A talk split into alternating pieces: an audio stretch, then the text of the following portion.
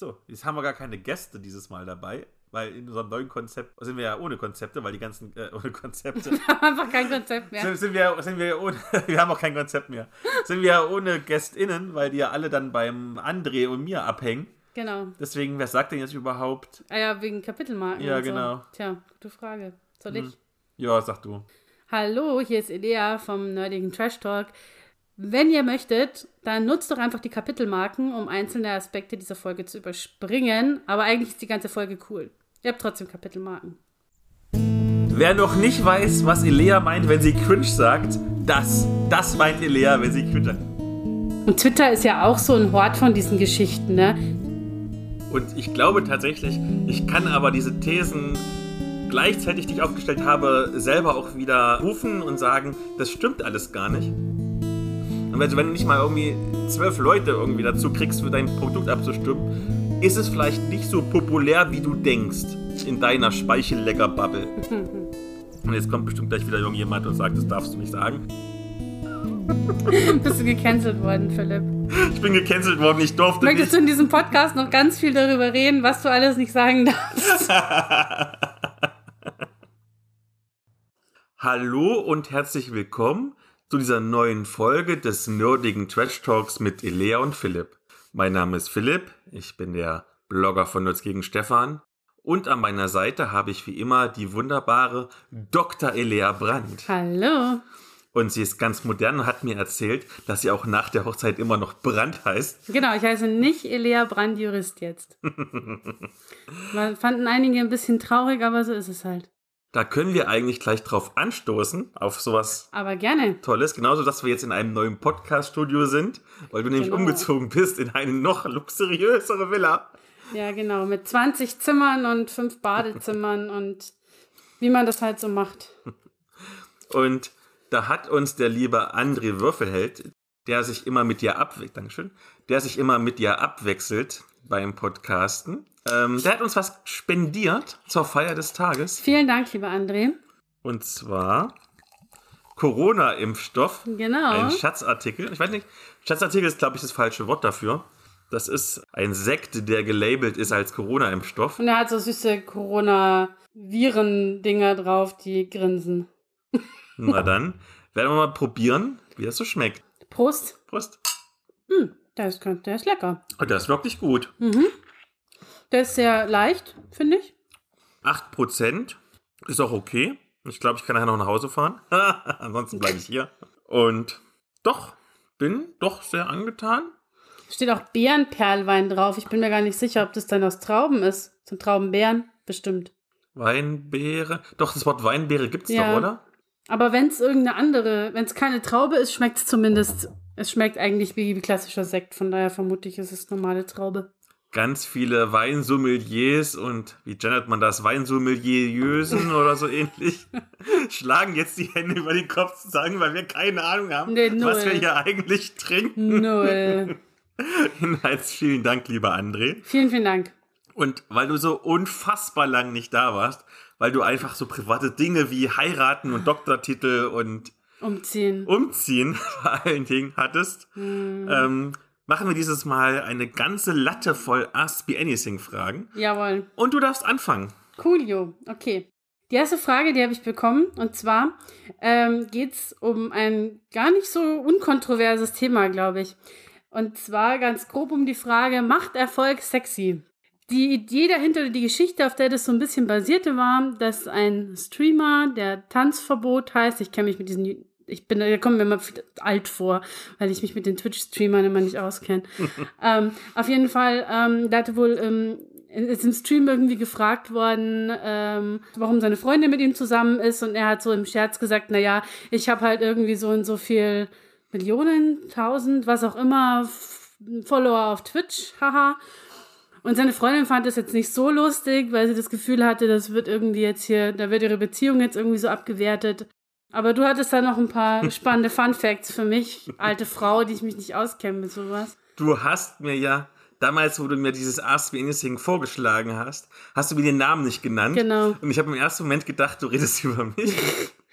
ähm, Ich wusste gar nichts von deinen Millionen Followern auf Twitch. die den Podcast sehr lange hören, wissen ja, ich habe den Podcast damals quasi als Ablenkung gegründet, weil da eine Beziehung, die sehr wichtig war, eigentlich kaputt gegangen ist.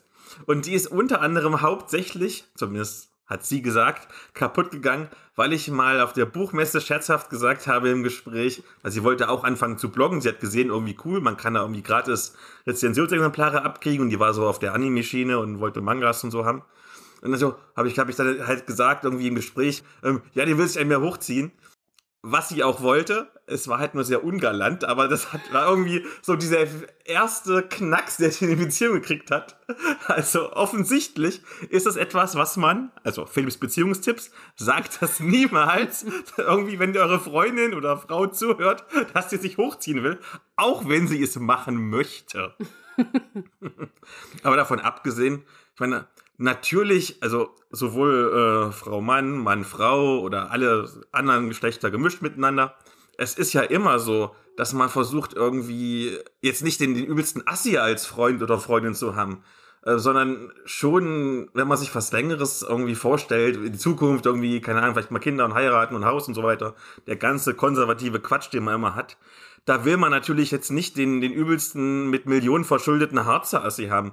Natürlich will man irgendwie trotzdem möglicherweise ein bisschen Sicherheit und Stabilität haben. Und das wird ja indirekt damit geboten, wenn du irgendwie eine Million FollowerInnen hast.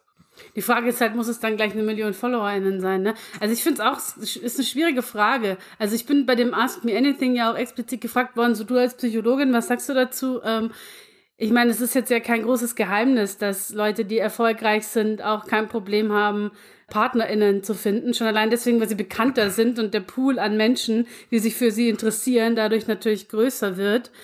Und klar, ich meine, wie du sagst, also es kann Stabilität und Sicherheit sein. Es kann aber natürlich auch irgendwie ähm, der Wunsch sein, jemand Besonderen als Partner zu haben. Da gibt es verschiedene, verschiedene Motive. Und ich glaube, dass es in beide Richtungen schwierig sein kann, weil du eben diesem Vorwurf dann irgendwie dein Leben lang ausgesetzt bist, wenn du mit jemandem zusammen bist, der irgendwie deutlich erfolgreicher oder berühmter ist als du und du dich ganz schwer davon distanzieren kannst, glaube ich. Also die oft, du kannst dann tausendmal sagen, nein, ich bin mit dem zusammen, weil ich den liebe und weil er mir wichtig ist. Und trotzdem wird es immer Leute geben, die einem das Gegenteil vorwerfen. Und ich glaube tatsächlich, ich kann aber diese Thesen gleichzeitig, die ich aufgestellt habe, selber auch wieder rufen und sagen, das stimmt alles gar nicht. Weil bekanntermaßen, ich habe ja mal ein paar Jahre im ziemlich harten Ghetto von Halle Neustadt gewohnt. Da waren sehr viele Pärchen, wo nicht irgendwie ein Partner oder eine Partnerin wesentlich reicher oder berühmter war, weil sie halt alles Harzer waren. Bald heißt es ja BürgergeldempfängerInnen. Und trotzdem haben sich alle fröhlich miteinander gepaart und vermehrt. Es geht also nicht immer um den Status. Es geht immer noch auch irgendwie um, um Liebe oder so. Na klar. Ähm, ich glaube auch, dass es kommt dann auf die Persönlichkeit an. Gibt Leute, denen ist halt irgendwie Status und Geld und so weiter wichtig und anderen Leuten ist es weniger wichtig. Und da weiß auch nicht, ob ich das jetzt so judgen würde, weil ich mir denke, wenn man aus Verhältnissen kommt, wo man irgendwie jeden Pfennig umdrehen muss oder jeden Cent, ist man vielleicht auch froh, wenn man irgendwie jemanden hat, der einem ein bisschen Stabilität bietet oder finanzielle Sicherheit, ohne dass das gleich irgendwie der, der große Kapitalismus-Scheiß ist. Aber ich glaube auch, dass es am Ende darauf ankommt, wie gut die Leute zusammenpassen und dass eben das Geld rettet halt eine Beziehung am Ende nicht, im Gegenteil. Und der Ruhm rettet die Beziehung erst recht nicht. Meine, man sieht ja, wie viele von diesen Promi-Pärchen sich ständig wieder scheiden lassen. Ich glaube, dass es echt gar nicht so leicht ist, da ständig im Rampenlicht zu stehen. Ich weiß nicht, ob ich das gerne haben würde in dem Umfang. Muss nicht sein da machen wir natürlich jetzt noch ein bisschen Gossip. Hat sich der Jurist an der Psychologin hochgezogen oder hat sich die Psychologin am Juristen hochgezogen? Bekanntermaßen sind ja die Psychologin und der Jurist zusammen, seit sie 17 waren und da hat sich keiner irgendwie besonders hervorgetan durch äh, Reichtum und Ruhm. Von daher würde ich sagen, also schon ein bisschen, also ich glaube schon, dass wir einander schon auch motivieren irgendwie, ähm, das auf jeden Fall. Aber ich glaube, keiner von uns hatte irgendwie Bock auf die große Karriere im Rampenlicht. Das war, glaube ich, von keinem von uns wirklich ein Anliegen. Ich glaube, ich kann für, für mich sprechen. Und ich meine, da gehe ich auch transparent mit um. Natürlich habe ich mich als Podcaster an dir als Autorin ein bisschen hochgezogen. Einfach weil du irgendwie damals das Zehnfache an FollowerInnen auf Twitter hattest. Und ich mir gedacht habe, das muss doch irgendwie vermarktbar sein. Und es war ja auch vermarktbar. Sehr, sehr gut, ja. Wenigstens kriegt, jetzt unsere, kriegt unsere Beziehung jetzt auch einen Knacks, nachdem du das erzählt hast. Aber was ich, ähm, was ich noch sagen wollte, ähm, ich glaube, es ist ein bisschen ein Gender-Ding, weil du vorhin auch gesagt hast, so verschiedene Geschlechter und alle durch, bunt gemischt. Ich glaube schon, dass es sehr häufig das Problem ist, dass Frauen vorgeworfen wird, sich an den erfolgreichen Männern hochzuziehen. Ich weiß nicht, ob es umgekehrt genauso häufig vorkommt. Einfach weil dieses Verhältnis, weil da immer noch so ein Machtungleichsverhältnis oft da ist, nicht immer, aber schon häufig. Und ja, also der erfolgreiche Mann mit der jungen, schönen Frau ist irgendwie so ein Bild, das passt irgendwie besser ins Klischee als das Umgekehrte. Und von daher. Genau, ich meine, in dem Moment ziehst du dich ja an der hübschen Freundin irgendwie hoch. Ja, genau, das ist halt eher dann so. Das ist halt so ein Statussymbol in beide Richtungen dann irgendwo. Also sicherlich auch nicht immer, ist jetzt sehr vereinfacht, aber es wirkt halt gerne nach außen so. Und ich glaube, es funktioniert für Frauen nicht so gut. Äh, also für erfolgreiche Frauen, ich glaube, dass den, den Männern dann weniger häufig vorgeworfen wird, dass sie nur mit ihr zusammen sind, weil die erfolgreich ist. Da wird dann eher wahrscheinlich gesagt, weil sie so schöne Augen hat. genau, die Augen sind das Wichtigste. okay, ich habe eine Ask Me Frage, die so ein bisschen einen Rückbezug hat zu einer vorherigen Folge. Und zwar in der Schauspielfolge habe ich mit meinen Gästinnen lange über Sitcoms gesprochen. Und da wollte jemand wissen, was sind denn eure Lieblings-Sitcoms? Mhm. Ich würde zwei nehmen. Ich würde eine, eine klassische und eine modernere nehmen, weil die sich, ich finde es schwierig zu sagen, welche ich lieber mag. Ähm, bei den klassischen Sitcoms würde ich sagen, ist das die Nanny. Ich glaube, ich habe die Nanny, also das ist ja ein überschaubarer Pool an Folgen im Vergleich zu vielen anderen Sitcoms. Ich glaube, ich habe die bestimmt zehnmal alle am Stück durchgeschaut oder so. Und ich hätte immer noch Bock. Ich glaube, momentan weiß ich gar nicht, ob es irgendwo im Streaming-Angebot ist, aber so in schnöder Regelmäßigkeit gucke ich es immer mal wieder. Und bei den modernen Sitcoms würde ich tatsächlich mittlerweile sagen, ist Brooklyn Nein, nein. Das ist total witzig, weil ich irgendwann mal in einer Folge. Das als Sitcom? Ich würde schon sagen, dass das als Sitcom zählt. Ich meine, Sitcom heißt ja im Endeffekt nur ein Kürzel für Situationscomedy im Endeffekt. Also es ist halt so eine, so eine Workplace-Sitcom. So ein bisschen wie auch bei The Office oder so. Ich glaube, es zählt schon. Jetzt muss ich mein, meine ganze Antwort umstellen, weil natürlich, wenn das auch zählt, das Brooklyn Nine-Nine, dann ist natürlich Brooklyn mhm. Nine-Nine irgendwie eine meiner Lieblings-Sitcoms. Genauso, was glaube ich so ein All-Time-Favorite ist, ist ähm, Scrubs. Das fand ich auch ganz, ganz großartig. Ich habe tatsächlich als ich über die Frage nachgedacht habe, wirklich an so ganz klassische mhm. gedacht. Und da wäre es bei mir tatsächlich eine doch eigentlich nicht ganz so populäre, nämlich Mom, ähm, weil die so einen dramatischen Twist hat. Also natürlich, es geht um Familienverhältnisse und die mögen sich alle nicht und so weiter. Aber der Twist ist, dass die alle ehemalige Alkoholikerinnen sind und teilweise kommt noch Spielsucht dazu und Drogensucht und so weiter. Also du hast so eine, doch eine Ernsthaftigkeit und mit dieser Ernsthaftigkeit wird auch halbwegs sensibel umgegangen und du hast aber quasi noch als Bonus die Lacher obendrauf. Damit kann ich mich sehr anfreunden.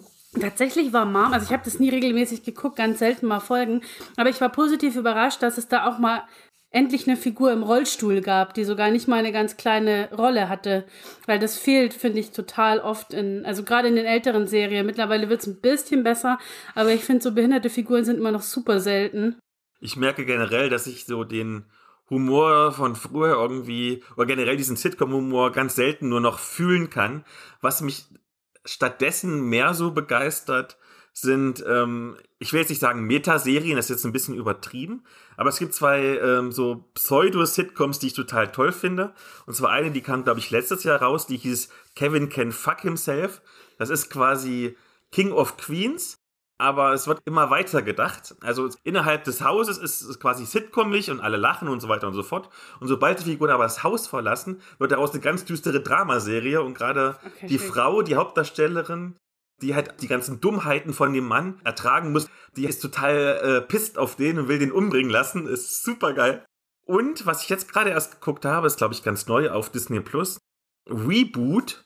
Und das ist so in dem Sinne Meta, da geht es auch um eine Sitcom, eine ganz klassische.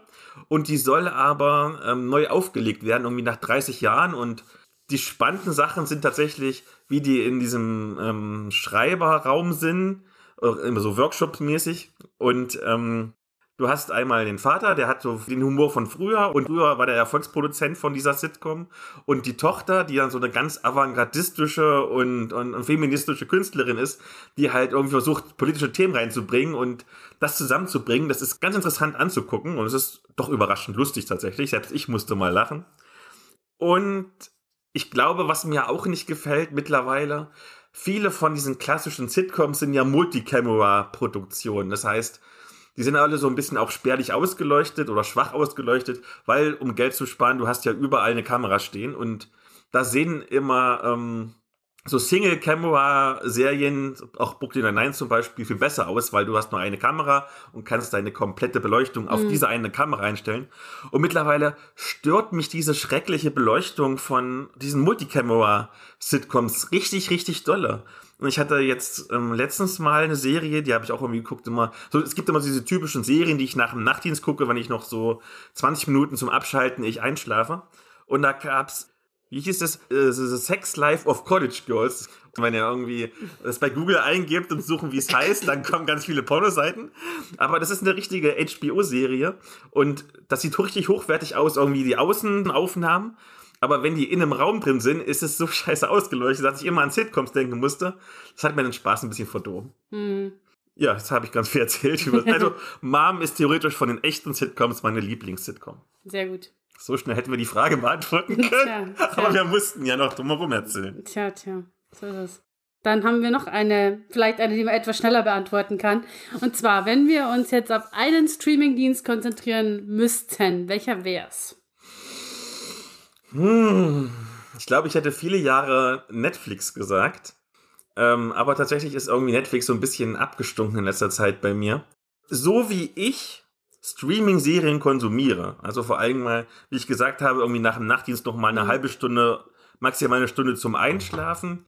Vielleicht mal ausnahmsweise, wenn ich frei habe und nichts anderes los ist, mal wirklich einen Binge-Tag machen.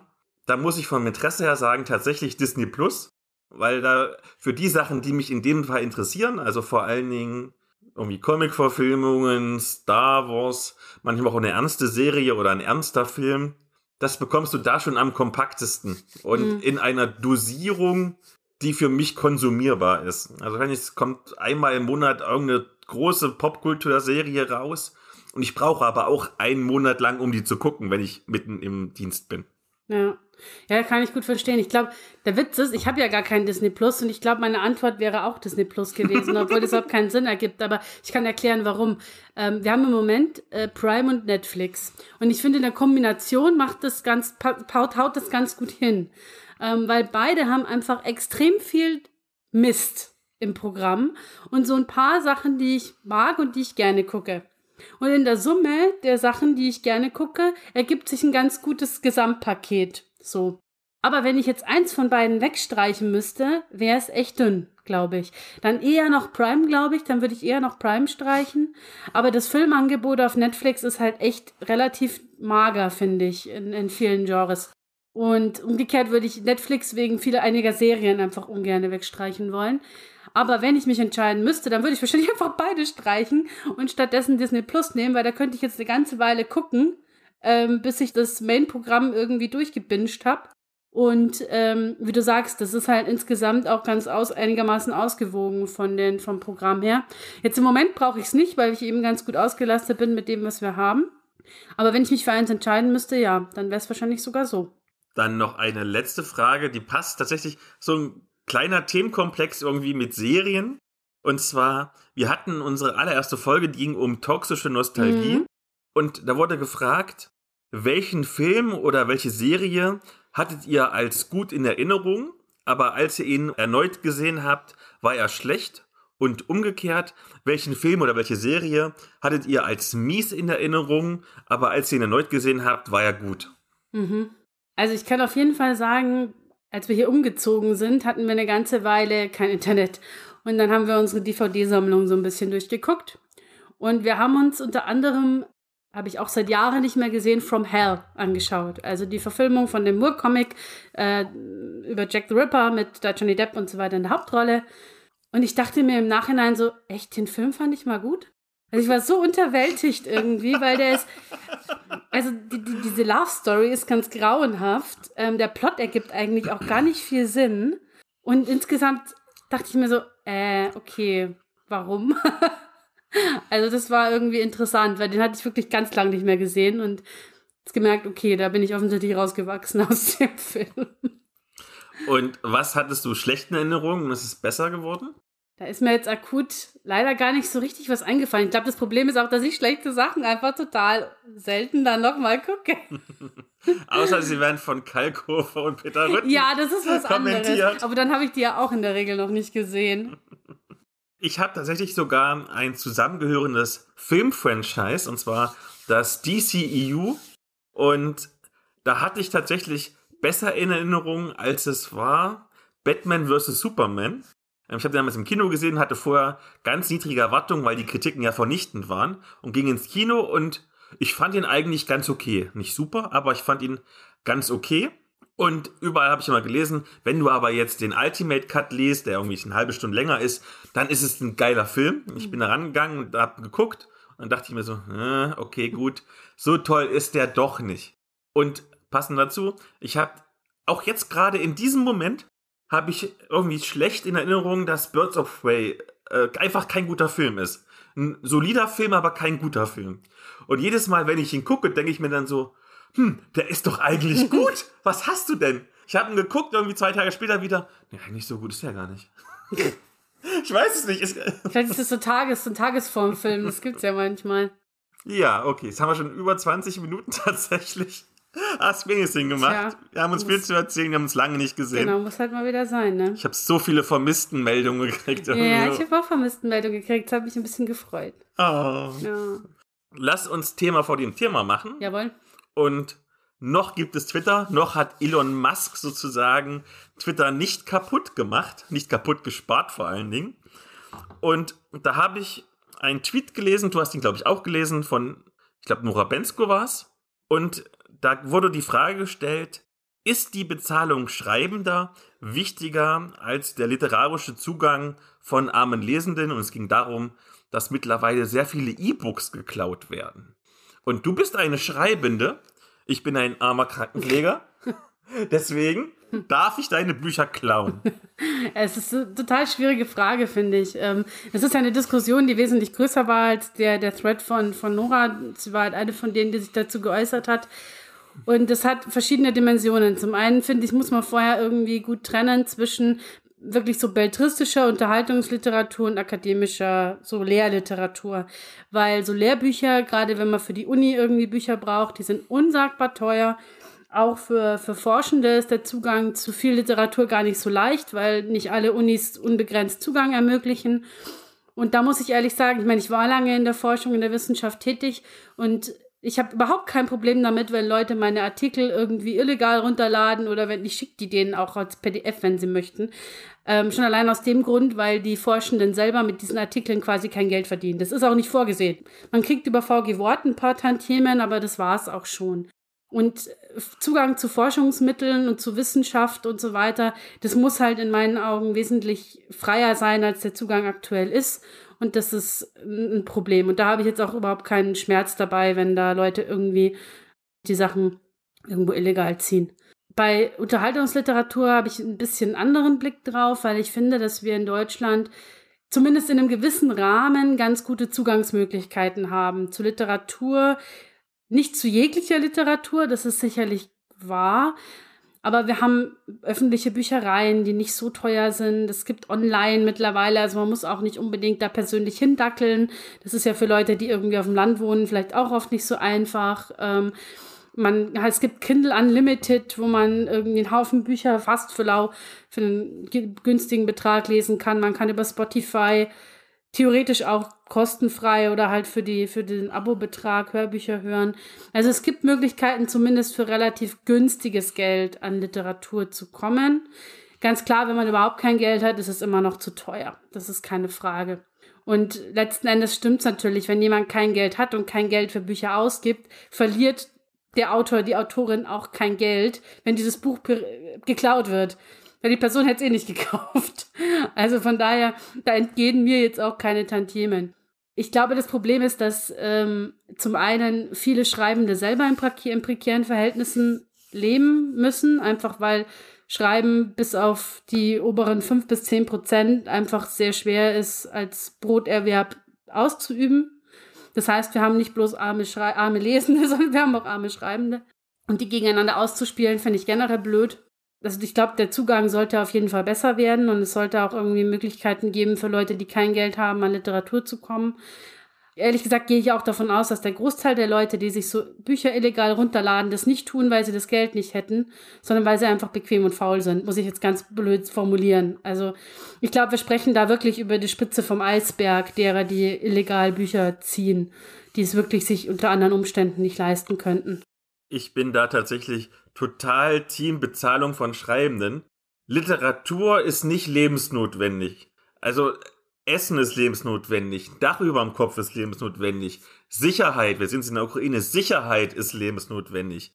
Irgendein Buch unbedingt lesen zu müssen, ist nicht notwendig. Wenn ich mich für Kultur interessiere und möchte kulturell teilnehmen, es gibt so viele kostenlose Sachen. Du fängst mit Fanfictions an, die teilweise besser sind als die normalen mhm. Sachen. Oder beim Rollenspiel, es gibt so viele wirklich gute, kostenlose Rollenspiele bei YouTube ist so viel kostenlos an, an kulturellen Sachen. Da gibt es ja nicht nur irgendwie TikTok-Videos, da gibt es ja wirklich gute Sachen. Und man kann ja auch Dinge ausleihen, ne? Also wenn jemand ein Buch hat und man möchte das gerne, dann gibt's ja, dann kann man sich ja vielleicht auch einfach borgen. Oder im Zweifelsfall, du machst eine Amazon-Review. Teilweise kriegst du ja zumindest ein E-Book von den AutorInnen, wenn du sagst, ich schreibe dir dafür eine Amazon-Review. Also selbst da hat der ähm, Autor, die Autorin zwar ähm, keinen Monitoren, äh, Monitoren keinen direkten monetären Erfolg oder Gewinn, aber durch die positive Review, hoffentlich positive Review, hat er langfristig vielleicht sogar mehr davon. Also ich finde, man muss nicht, egal wie arm du bist, man muss nicht irgendwelche Bücher klauen. Ich glaube auch. Also und wie gesagt, es ist natürlich ärgerlich. Es ist scheiße, wenn du irgendwie arm bist und du denkst, ich würde jetzt total gerne den neuen Bestseller lesen und der ist in der Bücherei ständig ausgeliehen und in der Online gibt's ihn nicht und keiner von meinen Freunden kann ihn mehr ausleihen. Das ist scheiße. Ähm, und ich verstehe auch, dass es total unangenehm ist. Und das erleben solche Leute ja ständig. Es geht ja nicht nur um Bücher, sondern es erleben die ja im Alltag ununterbrochen, dass sie sich Dinge nicht leisten können. Und ich denke mal, wenn so eine Person dann irgendwie hingeht und sich das irgendwo über eine Piratenseite runterlädt, dann entsteht ein relativ geringer Schaden. Aber wie gesagt, ich glaube, der Großteil macht es nicht aus diesem Grund. Und ich glaube, dass halt das Problem ist nicht, dass es arme Menschen gibt. Das Problem ist eher, dass es halt so eine Gratis-Mentalität gibt, die gar nicht arme Menschen betrifft, sondern die Menschen betrifft, die keine Lust haben, für bestimmte Dinge Geld auszugeben, obwohl sie die Möglichkeit hätten, dieses Geld auszugeben. Und das ist bei Büchern halt schon relativ stark. Mittlerweile habe ich das Gefühl. Das Preisdumping hilft da ja jetzt auch nicht, dass du mittlerweile halt E-Books für einen Euro kriegst, was denn den Wert des Buches gar nicht widerspiegeln kann. Das ist halt generell ein, ein schwieriges Pflaster. Und klar, irgendwie schön wäre es, wir hätten ein anderes Modell, das AutorInnen ermöglicht, von dem Schreiben zu leben und gleichzeitig LeserInnen ermöglicht, möglichst kostenfrei an Literatur zu kommen. Und es wäre schön, wenn wir sowas hätten. Aber das ist halt leider Zukunftsmusik, wenn überhaupt. Keine Zukunftsmusik, sondern Vergangenheitsmusik, wenn man ah. das so ah. sagen kann. Es wird eine Überleitung des Todes. Es sind zwei Live-Veranstaltungen, auf denen ich war. Und wir gehen mal chronologisch. Und zwar, erst war der Dreieichkon in Dreieich bei Frankfurt. Ich glaube sogar mittlerweile die größte aktive Rollenspiel-Live-Convention. Und ich glaube, selbst vor Corona war es, glaube ich, in den Top 4, wenn ich mich nicht irre. Sie war wieder sehr gut besucht. Ich weiß, dass, glaube ich, vier Tage oder so oder schon eine Woche vorher war bereits der erste Tag komplett ausverkauft mit den Karten. Also die Leute wollen wieder Rollen spielen. Und ähm, wir hatten es, glaube ich, letztes Jahr oder vorletztes Jahr beim Pottwichteln noch die Frage und die Diskussion, ja, wenn Corona vorbei ist, kommen denn dann die Leute überhaupt wieder auf die Conventions? Weil die haben ja gemerkt, das ist doch viel bequemer, auf der Couch mit Discord zu spielen. Ja, sie kommen mhm. wieder auf die Conventions und es ist schön und es ist voll. Und ich habe gedacht, ich frage mal so ein, zwei BesucherInnen und HändlerInnen, wie die das denn so wahrgenommen haben. Ich habe jetzt gerade eine wunderbare Runde Troubleshooters gespielt, eine Demo-Runde und habe zwei ganz tolle Menschen hier kennengelernt, die ich mal kurz interviewe, weil sie zwei verschiedene Arten sozusagen, zwei verschiedene Stadien des Rollenspiels repräsentieren. Nämlich einmal jemand, der das erste Mal auf der Dreichcon als Verleger ist und jemand, der so jung ist, dass das allererste Mal überhaupt auf dem Dreichcon ist. Und wer bist du denn überhaupt? Äh, ja, ich bin Joya. Ähm, mein Vater hat den Verlag Green Gorilla mitgegründet und ich bin halt auch Mitglied und ja. Du bist wahrscheinlich die jüngste Spielerin hier und mein anderer Gast hier ist ein bisschen älter. Dankeschön. Ja, ich bin der Basti von Green Gorilla und ja, ich bin etwas älter, genau Mitte 30 und das erste Mal als Verleger hier, ja. Dann vielleicht mal, du kennst ja schon den Dreieckkon ein bisschen länger, du bist ja hier aus der Nähe. Deswegen Jetzt ist ja seit drei Jahren das erste Mal wieder eine Live-Veranstaltung. Wie fühlt sich das an und hat sich vielleicht irgendwas für dich geändert ähm, im Vergleich zu vor, vor drei Jahren? Emotional oder dass du das sehen kannst aus organisatorischer Sicht? Ja, ja also es hat natürlich seinen ganz eigenen Charme, dass es jetzt wieder live ist und das erste Live-Event in der Größe, was nur Rollenspiel ist. Deswegen ist das für uns auch gerade als Verlag auch ein sehr, sehr wichtiges Event gewesen und auch ein sehr emotional schönes Event. Ähm, was hat sich verändert? Also als Verleger, ich mache genauso viele Spielrunden wie vorher auch. nicht weniger. Ähm, aber es fühlt sich irgendwie ganz anders an, weil ich jetzt mit ganz viel Leidenschaft den Leuten zeigen kann, was wir haben. Und das fühlt sich sehr gut an, ja. Und wir haben hier den absoluten Rookie. Wie ist es für dich, gerade auf so einer großen Convention das erste Mal zu sein? Also ich finde es spannend. Es sind äh, mega viele Leute, auch mega viele nette Leute, die man halt dann so kennenlernt und auch mal ins Gespräch kommt und so, so über Kontexte, über die man wahrscheinlich so im normalen ich sag mal, im normalen Leben jetzt nicht unbedingt reden würde. So, das finde ich spannend. Ähm, ja, und mir gefällt es ziemlich hier. Und ich weiß, du hast auch schon mal Privatrollenspiel gespielt. Wie ist es denn anders, jetzt quasi auf einer Convention mit fremden Leuten zu spielen, als wie es ist, in der heimischen Runde beispielsweise zu spielen? Also zum Beispiel zu Hause oder mit guten Freunden da kennt man die Leute ja ziemlich viel besser und weiß, wie man wahrscheinlich, wie die anderen wahrscheinlich auf gewisse Dinge reagieren werden. Ähm, und bei Leuten, die man halt nicht oder nicht so gut kennt, ist es viel spannender und viel, ich sag mal, weniger vorherzusehen. Also das finde ich dann immer ganz spannend. Und natürlich dann die Gretchenfrage. Würdest du es anderen Neulingen empfehlen, hierher zu kommen oder generell auf eine große Convention zu kommen? Ja, macht sehr lustig, macht ziemlich viel Spaß und ich würde auf jeden Fall auch nochmal kommen und ich würde es auch anderen empfehlen, ja. Und da fragen wir jetzt den erfahrenen Verleger, würdest du es denn vielleicht auch Kleinverlagen empfehlen, hierher zu kommen? Auf jeden Fall. Ja, also ich glaube, so viel Sichtbarkeit und auch so viel direkten Kundenkontakt, dass man mit auch anderen kleinen Verlagen sprechen kann und sich austauschen kann. Also das ist in allen Ebenen als Verleger, würde ich sagen, ein Vorteil. Dann bedanke ich mich ganz herzlich, dass ihr Zeit für mich hattet. Und dann war natürlich noch das Highlight, das muss ich natürlich sagen, als goldener Stefan, Promoter und Organisierer. Es war der goldene Stefan oder wir nennen es natürlich ein bisschen seriös, der Publikumspreis für Eskapismus, Nerdkultur und Fantastik mit einer wirklich sehr guten Zahl an Teilnehmenden. Und zwar waren es mindestens 1048 Menschen, die teilgenommen haben. Klasse. Und jetzt wird bestimmt jemand sagen, ja, aber Philipp, waren das nicht letztes Jahr irgendwie 3000? Das sind doch viel weniger. Und tatsächlich, wir haben in den Hauptrunden, genauso wie schon beim Bukon, eine neue Software genutzt, bei der du nicht so einfach irgendwie doppelt und dreifach abstimmen kannst. Und ja, dann natürlich gehen ein paar Doppelstimmen verloren, das ist aber gar nicht schlimm. Das Schwierige zum Vergleich ist tatsächlich, dass jede einzelne Frage eine einzelne Umfrage ist.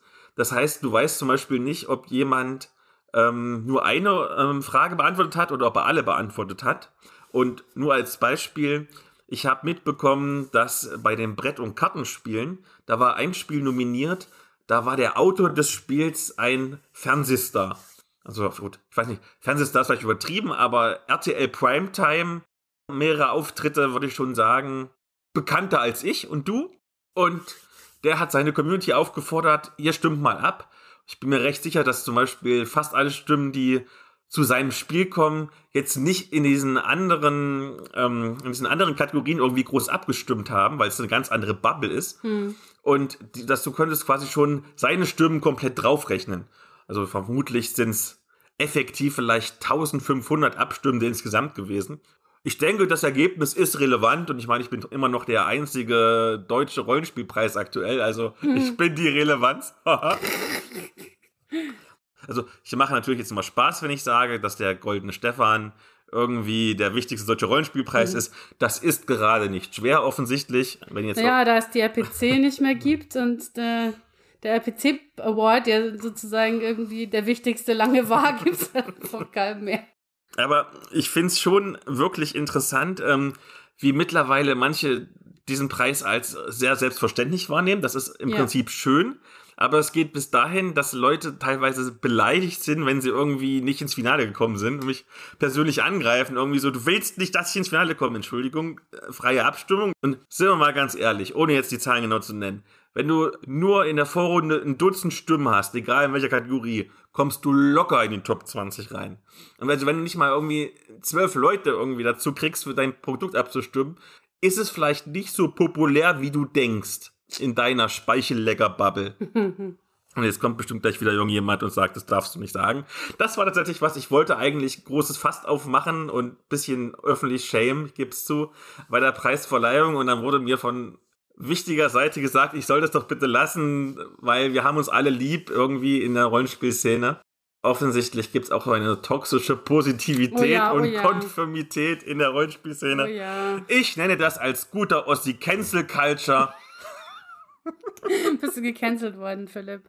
Ich bin gecancelt worden, ich durfte Möchtest nicht. du in diesem Podcast noch ganz viel darüber reden, was du alles nicht sagen darfst? Nein, lieber.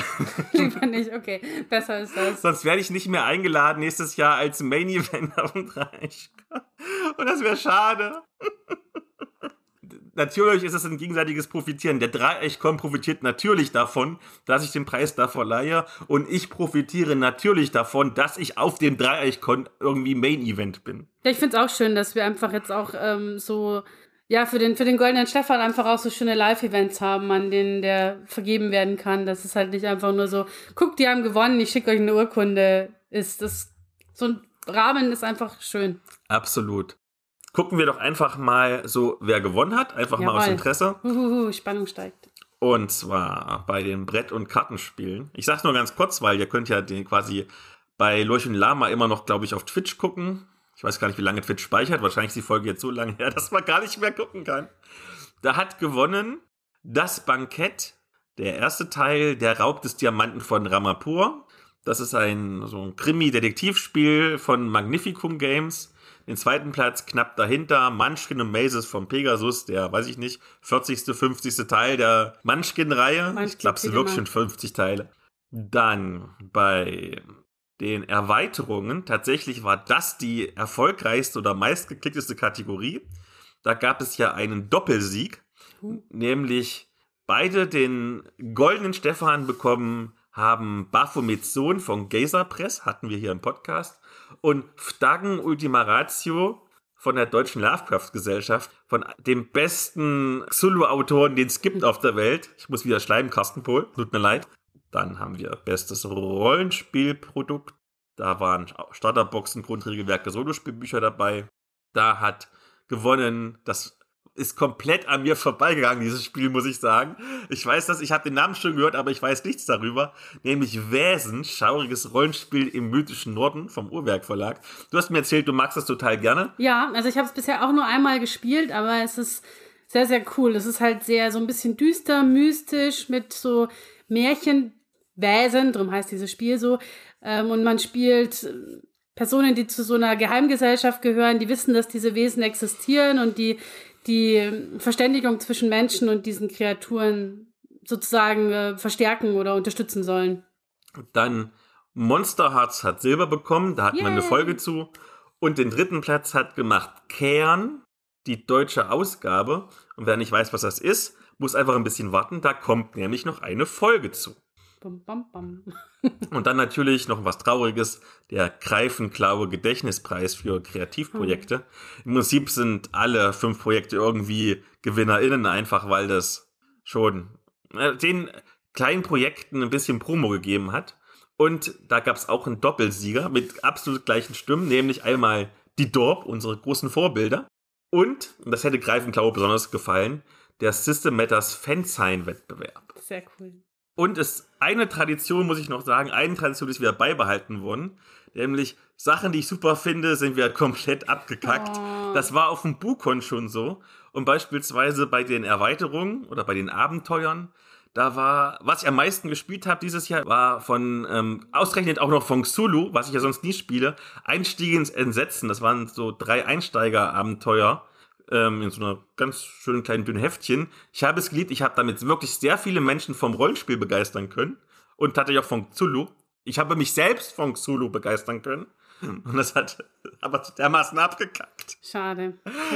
Genauso, und das hast du ja auch gemocht bei der Rollenspielkategorie, dieses Vampire-Einsteiger-Set.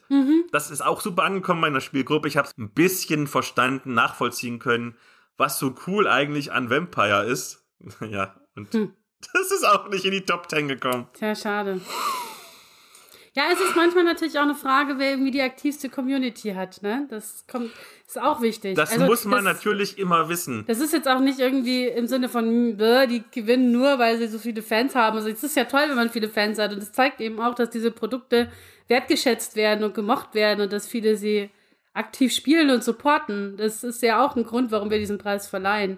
Aber also ich meine, gerade zum Beispiel die Tagen-Community ist eine sehr supportive, sage ich jetzt mal, die sich sehr stark gegenseitig auch unterstützen und denen das wichtig ist, dass ihre Produkte gesehen und gespielt werden. Und das ist auch ein ist auch ein schöner Nebeneffekt. Und andere Communities wachsen vielleicht auch erst zu solchen heran im Laufe der Zeit. Genau, und ich meine, der Goldene Stefan war immer dafür gedacht, vor allen Dingen Aufmerksamkeit zu erschaffen. Und schon als die Vorrunde vorbei war, hat mich der Mensch, der den Twitter-Account von der Kern-Community ähm, managt, hat mich angeschrieben, hat gesagt, cool, dass wir es geschafft haben, irgendwie in die Hauptrunde zu kommen. Wir haben jetzt schon wesentlich mehr Zugriffe irgendwie und Downloads. Und genau das ist doch Sinn der Sache. Ich möchte einfach, dass die Rollenspielszene sich auch untereinander bekannter macht. Das ist der Sinn. Alles andere, ganz ehrlich, wenn jetzt irgendein großer Verlag irgendwie oder auch selbst ein kleiner Verlag ist, irgendwie da einen ersten Platz macht, das wird dem jetzt nicht mehr viel tun. Aber gerade die kleinen Projekte, die jetzt Ja.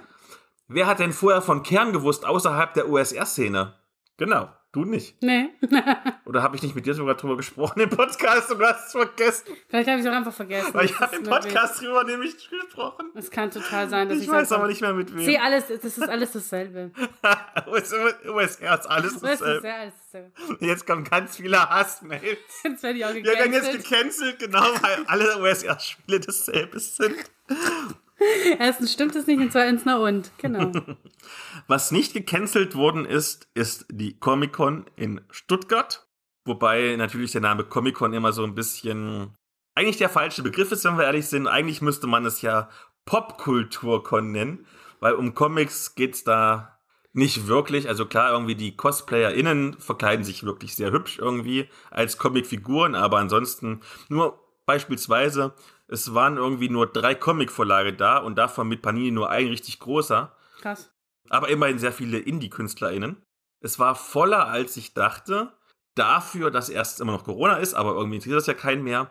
Sondern vor allen Dingen dafür, dass es so unendlich teuer ist. Wir hatten es ja gerade irgendwie mit Mhm. Zugänglichkeit und Geld und so. Ein Tagesticket 39 Euro. Wo du im Prinzip noch nichts machen kannst, außer die Verkaufsstände angucken und vielleicht mal die CosplayerInnen. Weil alles andere kostet Geld. Autogramme irgendwie kosten Geld, obwohl ich immer noch persönlich finde, ihr dürft mich gleich wieder canceln, dass Autogramme schreiben Werbematerial ist. Das sollte man nicht irgendwie bezahlen für 50, 60 Euro. Ähm, führt irgendwie bei irgendwelchen Vorträgen oder Gesprächen von Stars in der ersten Reihe oder zweiten Reihe sitzen, nochmal 89 Euro oben drauf bezahlen. Die hatte und das war, glaube ich, schon eine Woche vorher ausverkauft oder sogar noch früher. Eine Art private Pressekonferenz, also da Meet and Greet, aber theoretisch 30 Minuten mit 20 Leuten in einem kleinen Raum mit Mats Mikkelsen, der, wenn wir ehrlich sind, einzige A-Star war, also der einzige wirklich große Star überhaupt, der Rest war alles so B- und C-Ware.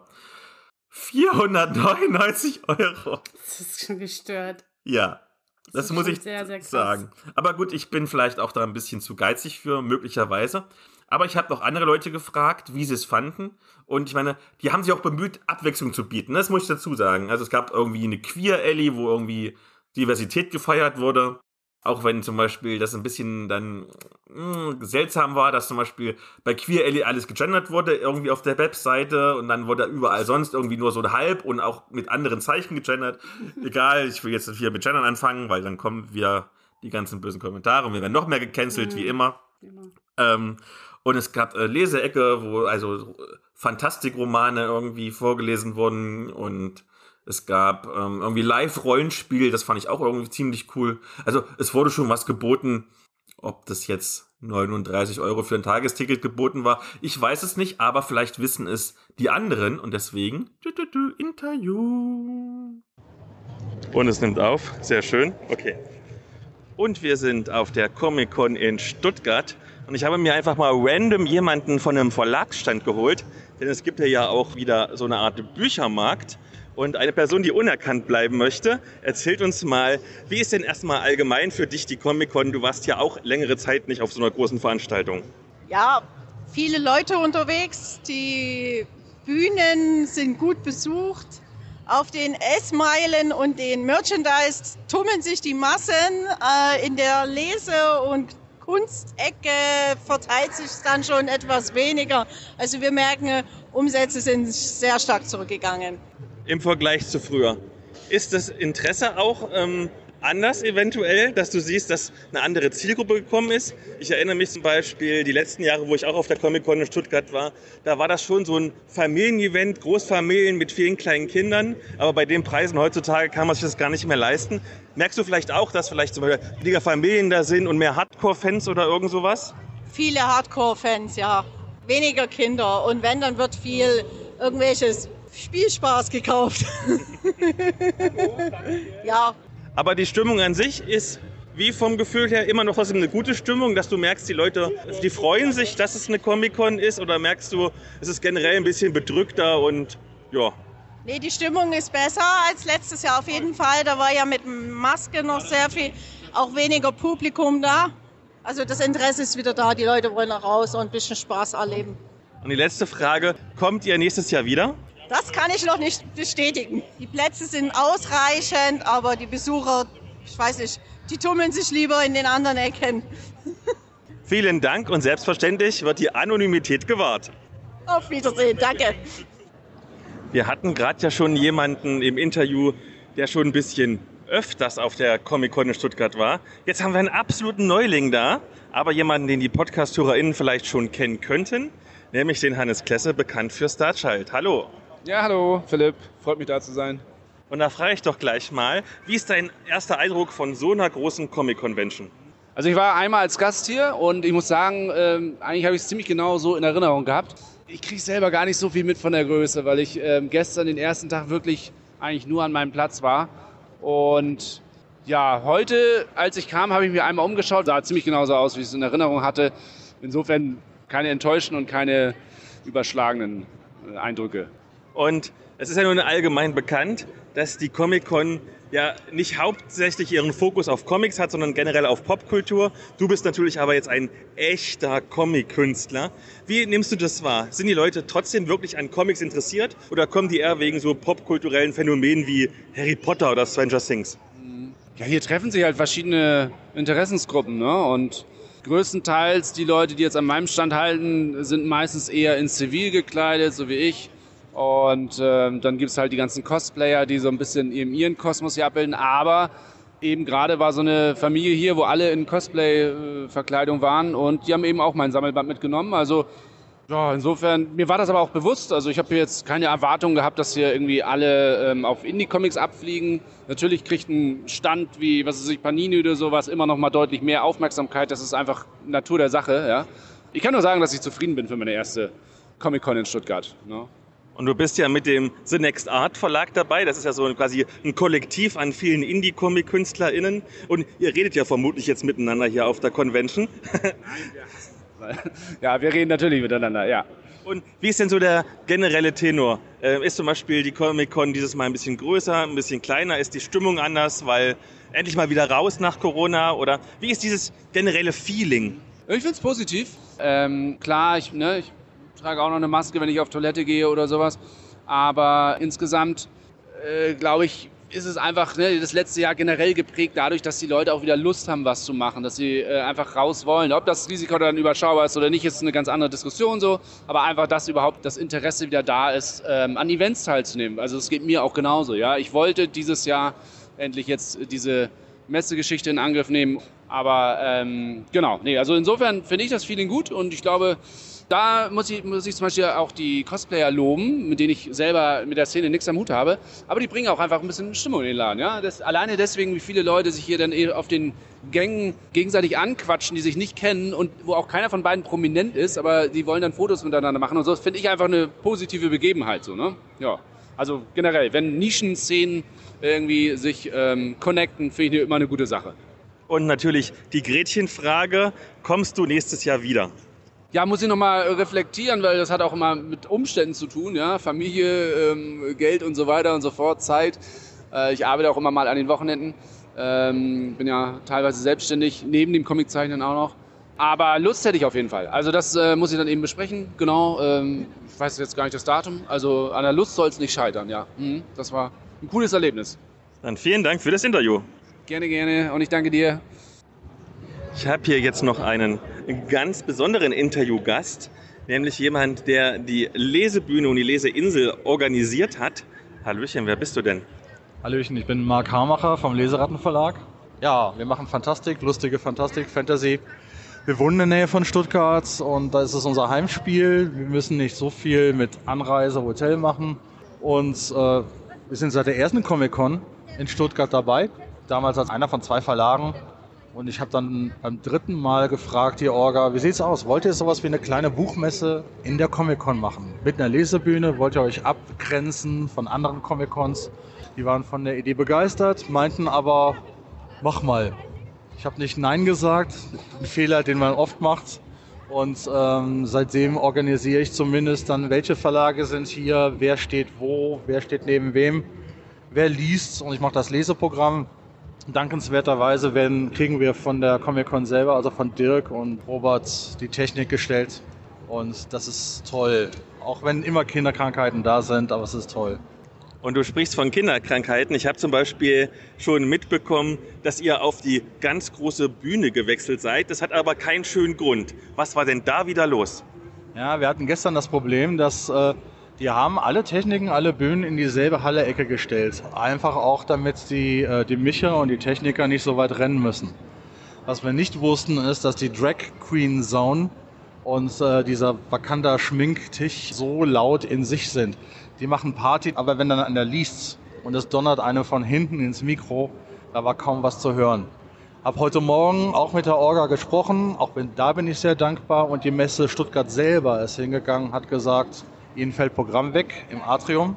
Und sie wollen die Bühne aber trotzdem bespielen, weil sie ist nun mal aufgebaut. Und jetzt haben wir diese Riesenbühne im Atrium vorne direkt hinter der Kasse. Und ich freue mich darauf, weil einige Autoren lesen, glaube ich, zum ersten Mal vor so vielen Leuten. Und die Comic-Con ist ja eigentlich mehr so eine Popkulturmesse und weniger eine klassische Comic-Con, wie man sich vorstellt. Nun seid ihr ja trotzdem immer noch ein bisschen spezieller, weil ihr ganz in Anführungszeichen klassische Bücher präsentiert, die ganzen Verlage hier, die vielleicht auch nicht alle so popkulturell sind, weil es auch hier viel Horror gibt, dunkle Fantastik. Wie war das denn angenommen? Die Leute sind eigentlich positiv überrascht, weil äh, Comics kriegst du ja in jeder Ecke, alte Ramsch-Comics, wo du nach Kilo bezahlst, bis zu den großen Comic-Verlagen, die da sind. Im Programmheft steht dieser alte Werbespruch, den wir bei der zweiten Comic-Con mehr oder weniger erfunden haben, nämlich wir haben auch Comics. Aber unsere Bilder sind alle draußen auf dem Buch und wir haben alle Sprechblasen einfach mal nur reingepackt. Und die Sprechblasen sind ein bisschen ausführlicher. War immer ein Lacher, aber ich finde, der Slogan wirkt. Und äh, ich glaube, es ist äh, entspannend für die Leute, einfach auch mal was anderes zu sehen. Und gerade Kleinverlage siehst du sonst nirgendwo, selbst bei klassischen Buchmessen sind es dann doch eher Regionalverlage, Krimis, Historisches, aber die Fantasy geht immer so ein bisschen unter, weil wir ja, das weißt du selber, diesen Ruf haben, vielleicht nicht ganz so elitär zu sein. Und gerade euer Verlag hat ja ein doch sehr breites Portfolio, was so die Themen angeht und die Genres. Was geht denn hier besonders gut? Eigentlich geht alles kunterbunt gemischt. Unsere Graphic Novel, die ja auch den Goldenen Stefan gewonnen hat dieses Jahr, die geht natürlich sehr gut, ist aber auch eine limitierte Hardcover-Ausgabe und die Leute wissen, Sammlerstück zu schätzen. Kaiju ist sehr auffällig. German Kaiju bauen wir gerade aus als neues Universum. Das wird so unser so ein großes Untergenre bei uns, weil Deutschland ist nicht zerstört genug. Zumindest es wird nicht von den richtigen Monstern zerstört und dann müssen andere her. Wir haben halt sehr comichafte Cover und das fällt halt auf. Eine letzte Frage noch. Ihr wart nun schon bei allen Comic-Cons dabei. Ich habe so das Gefühl, dieses Jahr ist ein bisschen weniger los und ein bisschen anderes Publikum, nämlich weniger Familien, vielleicht weil es so teuer ist. Wie ist dein Eindruck? Also sonntags ist immer weniger los. Ähm, die Karten sind nicht billig. Auf der anderen Seite, wenn man die Umkosten sieht, also wenn man es neutral betrachtet, Messegelände, das, das kostet halt. Ähm, gestern war es richtig voll, gestern war es deutlich voller als sonst. Wir sind noch zufrieden. Man schaut halt äh, oder man merkt, die Leute schauen aufs Portemonnaie. Die Zeiten sind halt so, dass man nicht einfach so spontan einen Comic für 25 Euro kauft oder noch mehr. Und ähm, es ist Arbeit, aber es geht ja auch darum, die Leute neugierig zu machen. Verlagsprogramme nehmen viele mit. Ich, wir hoffen alle auf Nachlauf. Dann hoffe ich mit und danke dir für das Interview. Gerne. Jetzt habe ich so viele eigentlich nur Kritikpunkte hervorgebracht. Ich glaube, die Comic-Con cancelt von Sarah Presseausweise nächstes Jahr. Jetzt sollten wir schon über Canceln reden irgendwie. Na gut, machen wir die Medienschau. Jawohl. Wir starten wie immer traditionell mit den Updates. Genau. Und weil du so lange nicht da warst, darfst du updaten. Juhu. Ähm, ich habe heute als Update mal wieder mitgebracht die aktuellste Ausgabe von den Queer-Welten. Ähm, die Queer-Welten sind ja so ein äh, queer-feministisches ähm, Fansein. Das erscheint seit, oh, ich weiß es jetzt gar nicht genau, ich glaube seit zwei oder drei Jahren jetzt. Und ähm, re relativ regelmäßig, ist ursprünglich im Achier Verlag erschienen, ist jetzt immer noch im Achier Verlag, aber der gehört jetzt zu Amrun weil der Achier Verlag als eigenständiges Unternehmen äh, leider nicht mehr existiert. Aber der Amrun Verlag hat es übernommen. Rausgegeben wird es ähm, jetzt seit, ich glaube, der letzten oder vorletzten Ausgabe von Judith Vogt, Lena Richter und Heike Knopf-Sullivan. Also die Heike ist neu mit dazugekommen vor einer Weile. Und ähm, was ich sehr cool finde, ist, dass die ähm, auch immer ein bisschen dicker werden. also wenn ich es vergleiche mit dem ersten, da ist echt viel passiert. Es ist auch offensichtlich eine große Resonanz da, auch viele Leute, die Lust haben, für die Queerwelten zu schreiben. Das ist sehr schön. Es ist eine bunte Mischung aus Kurzgeschichten und ähm, sogenannten Microfictions, also wirklich ganz ultra Kurzgeschichten auf einer Seite und einem äh, längeren Essay von äh, Alessandra Ress die über so ähm, Mikrogenres äh, in der Fantastik schreibt und warum die wichtig sind und die Fantastik voranbringen. Was spannend. zum Teufel sind denn Mikrogenres? Ja, sowas wie so diese ganzen Punk-Genres zum Eisbecher-Punk. Genau, Eisbecher-Punk. Solarpunk, äh, Afrofuturismus. Also so diese Genres im Genre im Genre wo sich viele Leute mal gerne drüber lustig machen, dass die Fantastik immer noch kleinere Schubladen macht. Aber ich finde, dass Alessandra hier ganz cool erklärt, warum das wichtig sein kann und warum das die Fantastik auch bereichern kann, wenn es diese, diese Mikrogenres gibt. Machen wir hier Podcast-Punk? Podcast-Punk, yo. hm. Ansonsten hat es ähm, das, das Magazin, ich werde jetzt nicht auf jede einzelne Geschichte eingehen, das würde jetzt ein bisschen zu weit gehen und ich müsste auch spoilern, das will ich nicht. Ähm, es gibt so ein bisschen ein übergreifendes Thema. Es geht ganz viel um so Meermenschen, Nixen, Sirenen, ähm, Schifffahrt als fantastisches Thema. Und ich finde, das ist ganz toll umgesetzt in ganz verschiedenen, vor allem in diesen Microfictions, von denen war ich echt begeistert. Ich konnte mir das am Anfang gar nicht so vorstellen auf einer Seite, was kann man da groß machen. Aber die sind dann so schön, so dicht und so kondensiert und so lyrisch zum Teil auch. Also echt ganz großes Kompliment an alle, die sich da beteiligt haben. Ich finde, es ist wahnsinnig schwer, auf so wenige Zeilen einfach so viel Impact drüber zu bringen. Das ist echt toll gelungen, einfach sehr vielseitig auch. Und auch die Kurzgeschichten sind teilweise so mit diesem Mehrthema verwoben. Es gibt auch ähm, Science-Fiction-Geschichten, die dann eher im Weltraum unterwegs sind. Also lohnt sich auf jeden Fall und es ist, ich finde es total toll, dass ich da auch immer wieder Leute entdecke, die, von denen ich noch gar nicht gehört habe, die sich dort erstmals einbringen mit Geschichten und die, die ganz kreative und äh, innovative Ideen haben. Das ist echt super toll. Und es gibt auch immer am Schluss ganz viele Literaturhinweise, Rezensionen. Lohnt sich. Ist auch tatsächlich günstig und es gibt, das möchte ich allen ans Herz legen, ein Abo also wenn einem das Heft gefällt, das unterstützt natürlich den Verlag, die Herausgebenden und die AutorInnen besonders, wenn man regelmäßig einfach dieses Abo hat, weil es eine gewisse Sicherheit bietet. Man kann es schön, schön auch einfach in kürzerer Zeit lesen. Es ist kein so ein, man verpflichtet sich da den ganzen Roman runterzureißen. Ich bin in letzter Zeit wieder ganz schön viel Auto gefahren und Weißt du, was das bedeutet? Du hast bestimmt Hörbuch gehört. Richtig, ich habe wieder ordentlich viele Hörbücher gepumpt und möchte zwei updaten. Denn ich starte gleich wieder mit einer Halbmedienschau, also zwei kurz besprochenen Medienschau-Updates anstatt einem langen. Und mein erstes Update bezieht sich auf die Spin-off-Folge 28, also ist schon sehr lange her. In der hatte ich den Spielbuchautoren Jörg Bennett zu Gast. Und wer sich vielleicht erinnert, der schreibt auch richtig gute Fantasy-Romane. Die sind halt nur überhaupt nicht erfolgreich. Sorry, Jörg, es ist halt leider so.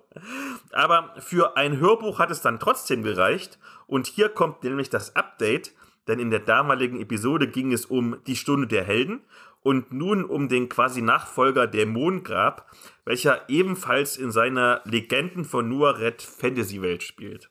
Der Roman ist 312 Seiten dick wobei man bei Fantasy-Büchern wohl eher dünn sagen muss.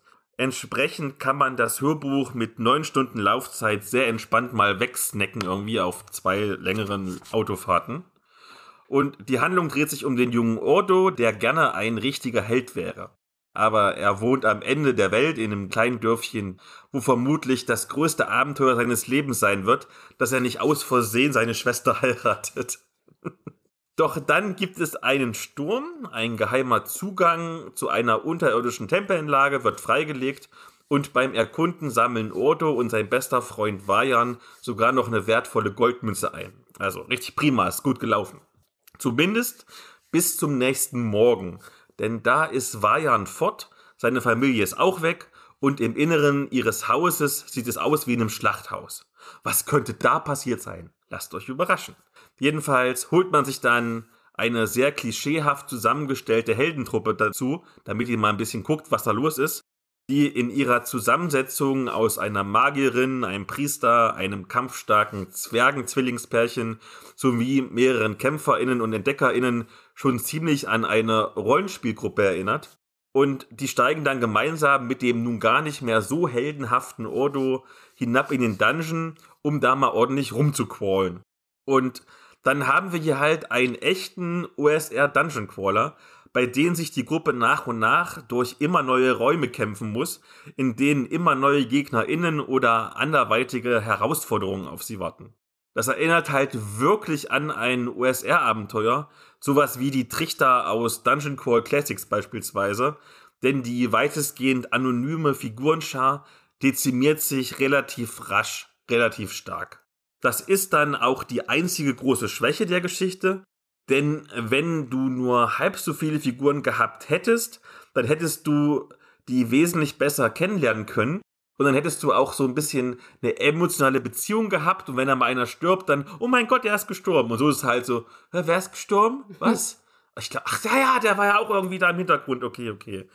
Also es wäre emotional viel packender gewesen, wenn irgendwie ja, die Truppe irgendwie nur halb so groß gewesen wäre. Nichtsdestotrotz ist das ein wirklich spannendes und auch gut eingesprochenes Hörbuch für Fans von etwas deftigerer Fantasy. 4,1 von 5 Sternen kann ich hier mit gutem Gewissen geben. Und damit passiert etwas Unglaubliches, denn ich bin über der Amazon-Wertung, die liegt nämlich bei 3,9. Und damit schnell noch zur zweiten Hälfte meines Medienshow-Updates. Wer so ein wenig den Podcast und zugleich den Buchmarkt verfolgt, kann sich bereits denken, was ich jetzt bespreche, nämlich den endlich erschienenen letzten Band der Aurora-Trilogie. Das ist eine Jugendbuch-Science-Fiction-Reihe, die ich jeweils als Hörbuch konsumiert habe. Und wer sich erinnert, ich war immer ziemlich begeistert und habe beiden Romanen bzw. Hörbüchern jeweils 4,2 von 5 Sternen gegeben. Und nun also erschien der letzte Band, Aurora erleuchtet, diesmal als 528 Seiten dickes Buch, beziehungsweise als Hörbuch 14 Stunden und 44 Minuten. Das ist schon ein ordentlicher Klopper. Und ich anfange nüchtern die Handlung nachzuerzählen, vielleicht mal kurz einen kleinen Schlenker zu einem sehr viel bekannteren Fantasy-Franchise. Viele Leute sagen ja, dass sie bei den Harry Potter Büchern immer so eine Art Heimatgefühl entwickeln. Also wenn sie mal wieder den Roman anfangen zu lesen oder wenn sie irgendeinen von den tausend Filmen sehen, dass sie sich sofort zu Hause fühlen. Und ich muss zugeben, ich habe diese Gefühle nie nachvollziehen können. Aber ausgerechnet bei Aurora erleuchtet überkam es mich. Ich habe das Hörbuch angeschaltet, einer der sieben SprecherInnen legte los und ich war sofort drin und hatte so ein warmes Gefühl im Herzen. Zugegebenermaßen hat es aber nicht lange angehalten, denn die Geschichte schwächelt im großen Finale leider überraschend stark. Aber lasst uns kurz zurückblicken, worum es eigentlich geht. Im Prinzip haben wir hier Star Trek irgendwann zwischen Captain Kirk und Captain Picard, nur halt mit notgeilen Teenagern. Also es gibt die Aurora Legion, das ist sozusagen die Sternflotte um böse Krieger-Aliens, die sowas wie die Klingonen sind und eine sich ausbreitende und alles assimilierende Alienrasse, also die Borg. Und dann gibt es den Squad 312, der im ersten Band die 200 Jahre eingefrorene Siedlerin Aurora aufnimmt. Alles, was in diesem Roman wichtig ist, heißt Aurora. Und das ist keine so schlaue Idee, weil sie plötzlich von der gesamten Galaxie gejagt werden. Und es geht dann jedenfalls hin und her und Bumm und Krach und so weiter und Weltraumgefechte und psch, bis sich am Ende des zweiten Bandes eine epische Weltraumschlacht anbahnt. Aber die passiert gar nicht. Stattdessen wird der Squad 312 auf drei verschiedene Zeitebenen verteilt. Also Gegenwart, Zukunft und Vergangenheit. Und das ist einer der großen Schwachpunkte des finalen Bandes, denn die Geschichte lebt ja eigentlich von der Interaktion der Teammitglieder untereinander, die dir ja auch ans Herz gewachsen sind. Und jetzt sind sie ja auseinandergerissen und müssen quasi neue FreundInnen finden. Und das ist einfach nicht mehr so cool und nimmt irgendwie auch so ein bisschen den Drive raus. Nichtsdestotrotz gibt es auch wieder ein paar schöne Einfälle. Man merkt durchaus, dass bereits zu Beginn ein großer Plan hinter der Trilogie stand, denn hier greifen sehr viele Rädchen gut ineinander. Trotzdem hinterlassen Zeitreisen und Zeitschleifen, wenn man mal drüber nachdenkt, auch immer wieder so ein paar Logiklücken und offene Fragen. Das schmälert den Lese- bzw. bei mir Hörgenuss nicht wirklich, aber ich habe mich gegen Ende doch häufiger dabei erwischt, dass ich geistig abgedriftet bin, weil ich überlegt habe, ob das denn wirklich genau so funktionieren kann. Oder ob da schon mehr so Plot-Armor drin ist und irgendwie Deus Ex Machina. In den Sinn kam mir dabei auch, dass ich bei dieser Reihe und bei diesem Buch speziell an zwei Filmtrilogien denken musste, nämlich an Der Hobbit und Matrix. Denn auch diese haben jeweils zwei ganz gute Teile hervorgebracht. Bei Matrix sogar ist es untertrieben, denn es ist legendär. Und dann kam jeweils der dritte Teil, der im Prinzip immer eine große, langgezogene Endschlacht war.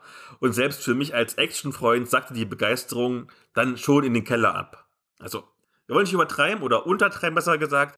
So schlimm ist Aurora erleuchtet jetzt nicht, aber die 4,4 Sterne, die der Band aktuell bei Amazon hat, sind deutlich übertrieben. 3,9 wäre wohl eine faire Bewertung, mit viel gutem Willen vielleicht auch 4 von 5, aber besser keinesfalls. Ja, der Fluch des dritten Bandes. Darum habe ich immer nur zwei geschrieben, weißt du? Und zwei ist wieder ein schönes Stichwort. Wir haben noch eine kleine gemeinsame Medienschau. Genau. Denn wir haben den zweiten Teil der Enola Holmes Filmreihe geschaut. Genau. Ich hatte da tatsächlich Bock drauf. Ich fand den ersten ja ganz, ganz nett. Ja, ja, wir fanden ihn eigentlich beide ganz nett. Was ich ganz spannend fand, ist, das habe ich nachher erst gelesen, als ich den Film schon gesehen hatte, der zweite Teil basiert nicht mehr auf der Romanreihe, sondern das ist, das ist ein eigenes Skript und man merkt es, finde ich, weil das dem Film echt gut tut. Von der Handlung her, ich werde jetzt gar nicht so krass ins Detail gehen, weil vielleicht haben einige von euch den ersten Teil auch noch nicht gesehen. Also es geht eben um Enola Holmes, die kleine Schwester von Sherlock Holmes, die ja relativ weit ab von der Gesellschaft bei ihrer etwas exzentrischen Mutter aufwächst und auch so ein bisschen zur Nachwuchsdetektivin heranreift. Und im zweiten Teil hat sie sich von mit ihrer eigenen Detektei so ein bisschen emanzipiert von ihrem Bruder und muss aber feststellen, dass sie es als junge Frau ein bisschen schwer hat, in diesem Business irgendwie Fuß zu fassen, bekommt aber dann doch einen Auftrag so aus dem ja relativ armen Arbeiterinnenmilieu, ein Mädchen, das seine nicht leibliche, aber so emotionale Schwester vermisst und Enola bittet ihr zu helfen, die zu finden. Und ähm, so beginnt das Ganze und nimmt dann letzten Endes noch deutlich größere Ausmaße an, als man das anfangs naja, gut, man vermutet es natürlich schon, man kennt ja solche Filme, aber im Großen und Ganzen geht es klein los und dann vergrößert sich das Ganze sukzessive. Also mir persönlich hat der zweite echt besser gefallen als der erste Teil. Ich fand ihn runder irgendwie, ich fand ihn dynamischer. Ich habe das Gefühl, also was mich am ersten damals so ein bisschen gestört hat, war, dieser, dass dieser Not Like the Other Girls Trope so extrem stark war. Also, dass Enola alles ablehnt, was irgendwie feminin weiblich konnotiert ist und das ist alles schlecht und blöd und ähm, nur die anderen Sachen sind cool. Das fand ich ein bisschen zu plakativ im ersten Teil. Ich finde, das wird im zweiten etwas smoother, weil man schon merkt, oh, sie hätte schon Lust manchmal so schöne Kleider anzuziehen und einen coolen Ball zu feiern, aber sie weiß halt schlicht und ergreifend nicht, wie man da irgendwie damit umgeht, weil sie es nie gelernt hat. Aber so diese krasse Abwertung, die verschwimmt so ein bisschen. Das finde ich gut. Und ich finde es auch ganz schön, dass der Film ein bisschen stärker in das Sherlock Holmes-Universum reinkommt. Da gehe ich jetzt auch noch nicht ins Detail, aber man ist, ja, es wird schon sehr verflochten mit so gewissen Figuren, die man halt kennt. Das ist ganz cool eigentlich. Und der Plot, finde ich, ist auch durchaus, der macht, der passt schon. Also, ich fand jetzt, also wir sind jetzt beim ersten Mal gucken, ohne dass ich jetzt sehr intensiv drauf geachtet hätte, keine fiesen Logikbrüche aufgefallen, die so richtig mich rausgerissen hätten aus dem, aus der Unterhaltung. Genau. Ich stimme dir bei allem zu, was du gesagt hast. Was mir aufgefallen ist, dieser Film hat wie immer die Netflix-Krankheit. Das heißt, er ist einfach viel zu lang.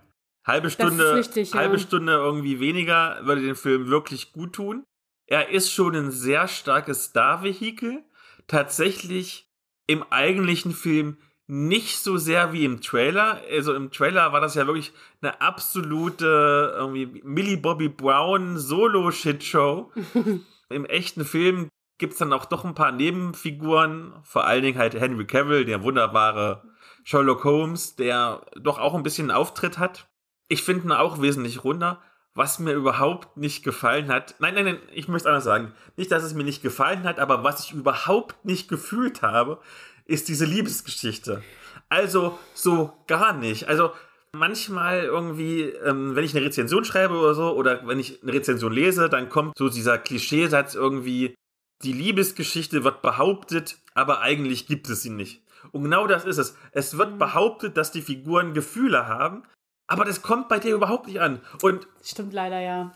Weißt du, ich, ich habe so ein gutes Beispiel, wie schlecht es eigentlich ist. Ich hatte mal Nachtdienst und die PatientInnen, die können ja irgendwie gucken, was sie wollen. Und dann manchmal gibt's Notfall und du musst irgendwie reinrennen und musst reanimieren und so weiter und so fort. Und nebenbei läuft noch der Fernseher und es läuft Bauersucht Frau und du guckst irgendwie fünf Minuten, während du beschäftigt bist. Nebenbei mit Eimo hörst du hin irgendwie, wie die sich ihre Liebe gestehen, ganz zwischen Schwein und Kühen. Und selbst diese fünf Minuten Trash-TV nehme ich in dem Moment emotional wesentlich mehr mit als diese komische, überhaupt nicht existente, aber behauptete Liebesgeschichte.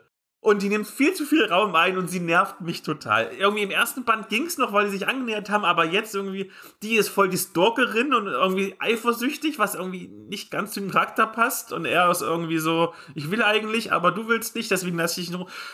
Das ist wie Bridgerton für ganz, ganz, ganz, ganz, ganz Arme. Ja, das stimmt. Also ich bin so ein bisschen zwiegespalten, weil ich, ich würde dir recht geben, ich fühle es auch nicht. Aber ich finde, es hat einfach so Vibes von so einer Teenie-Romanze. Und ich finde, so Teenie-Romanzen sind. In schlecht. Ja, aber so Teenie-Romanzen sind halt so.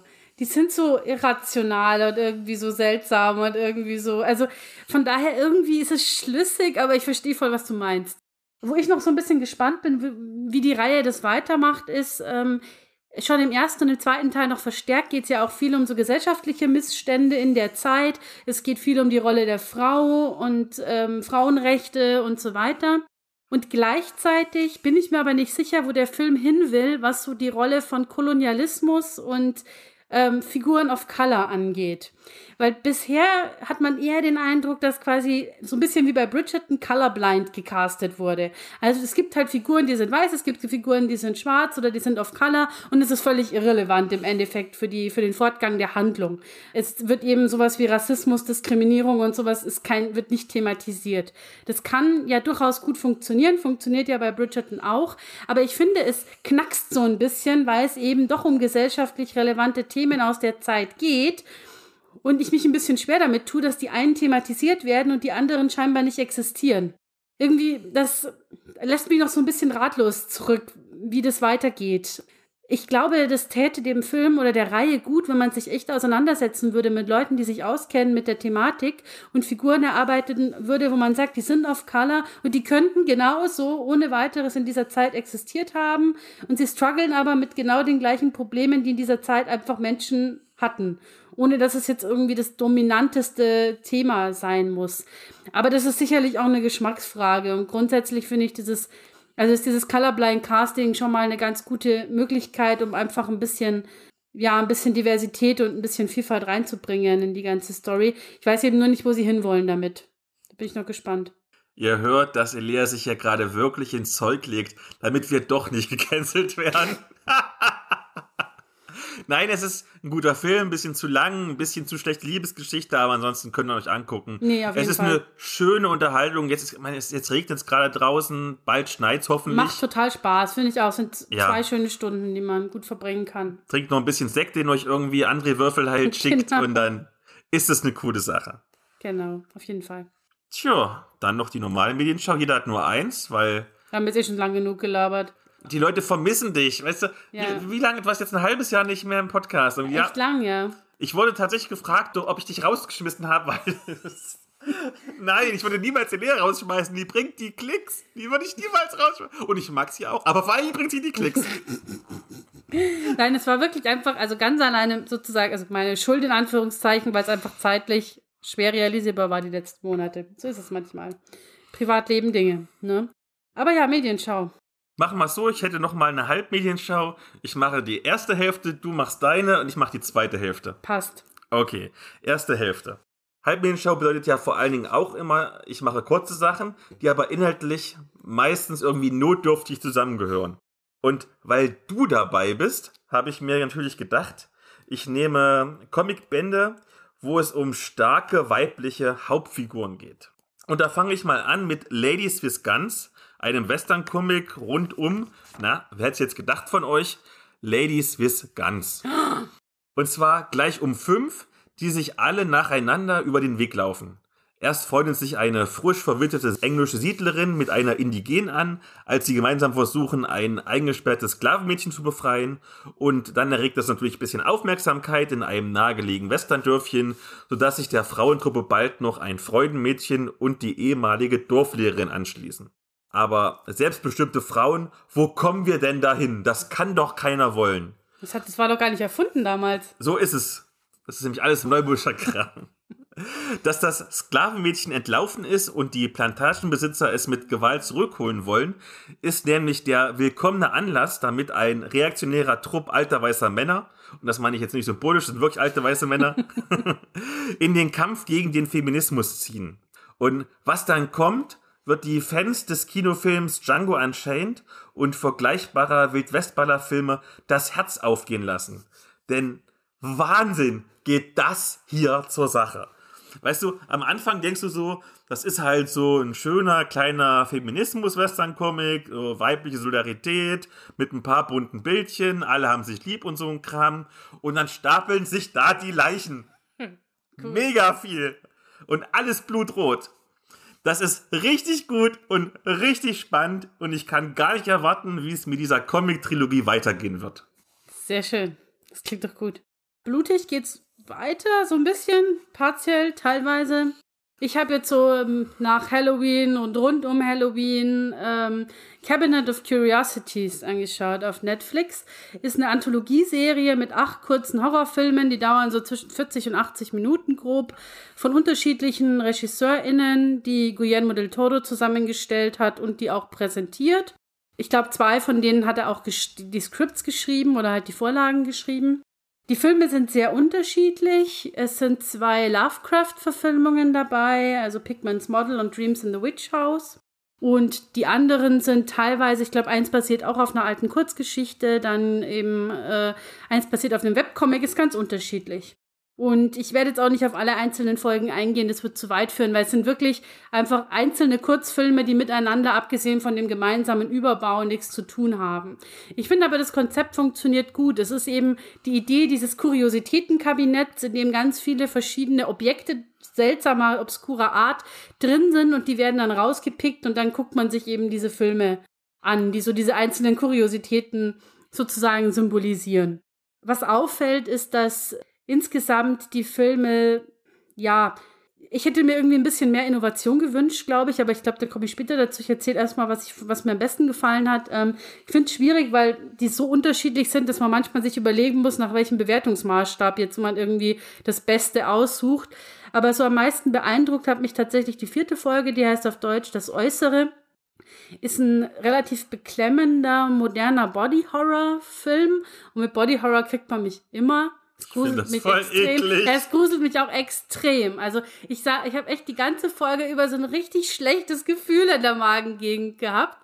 Aber das muss ja so. Deswegen macht man das ja. Deswegen war das echt gut.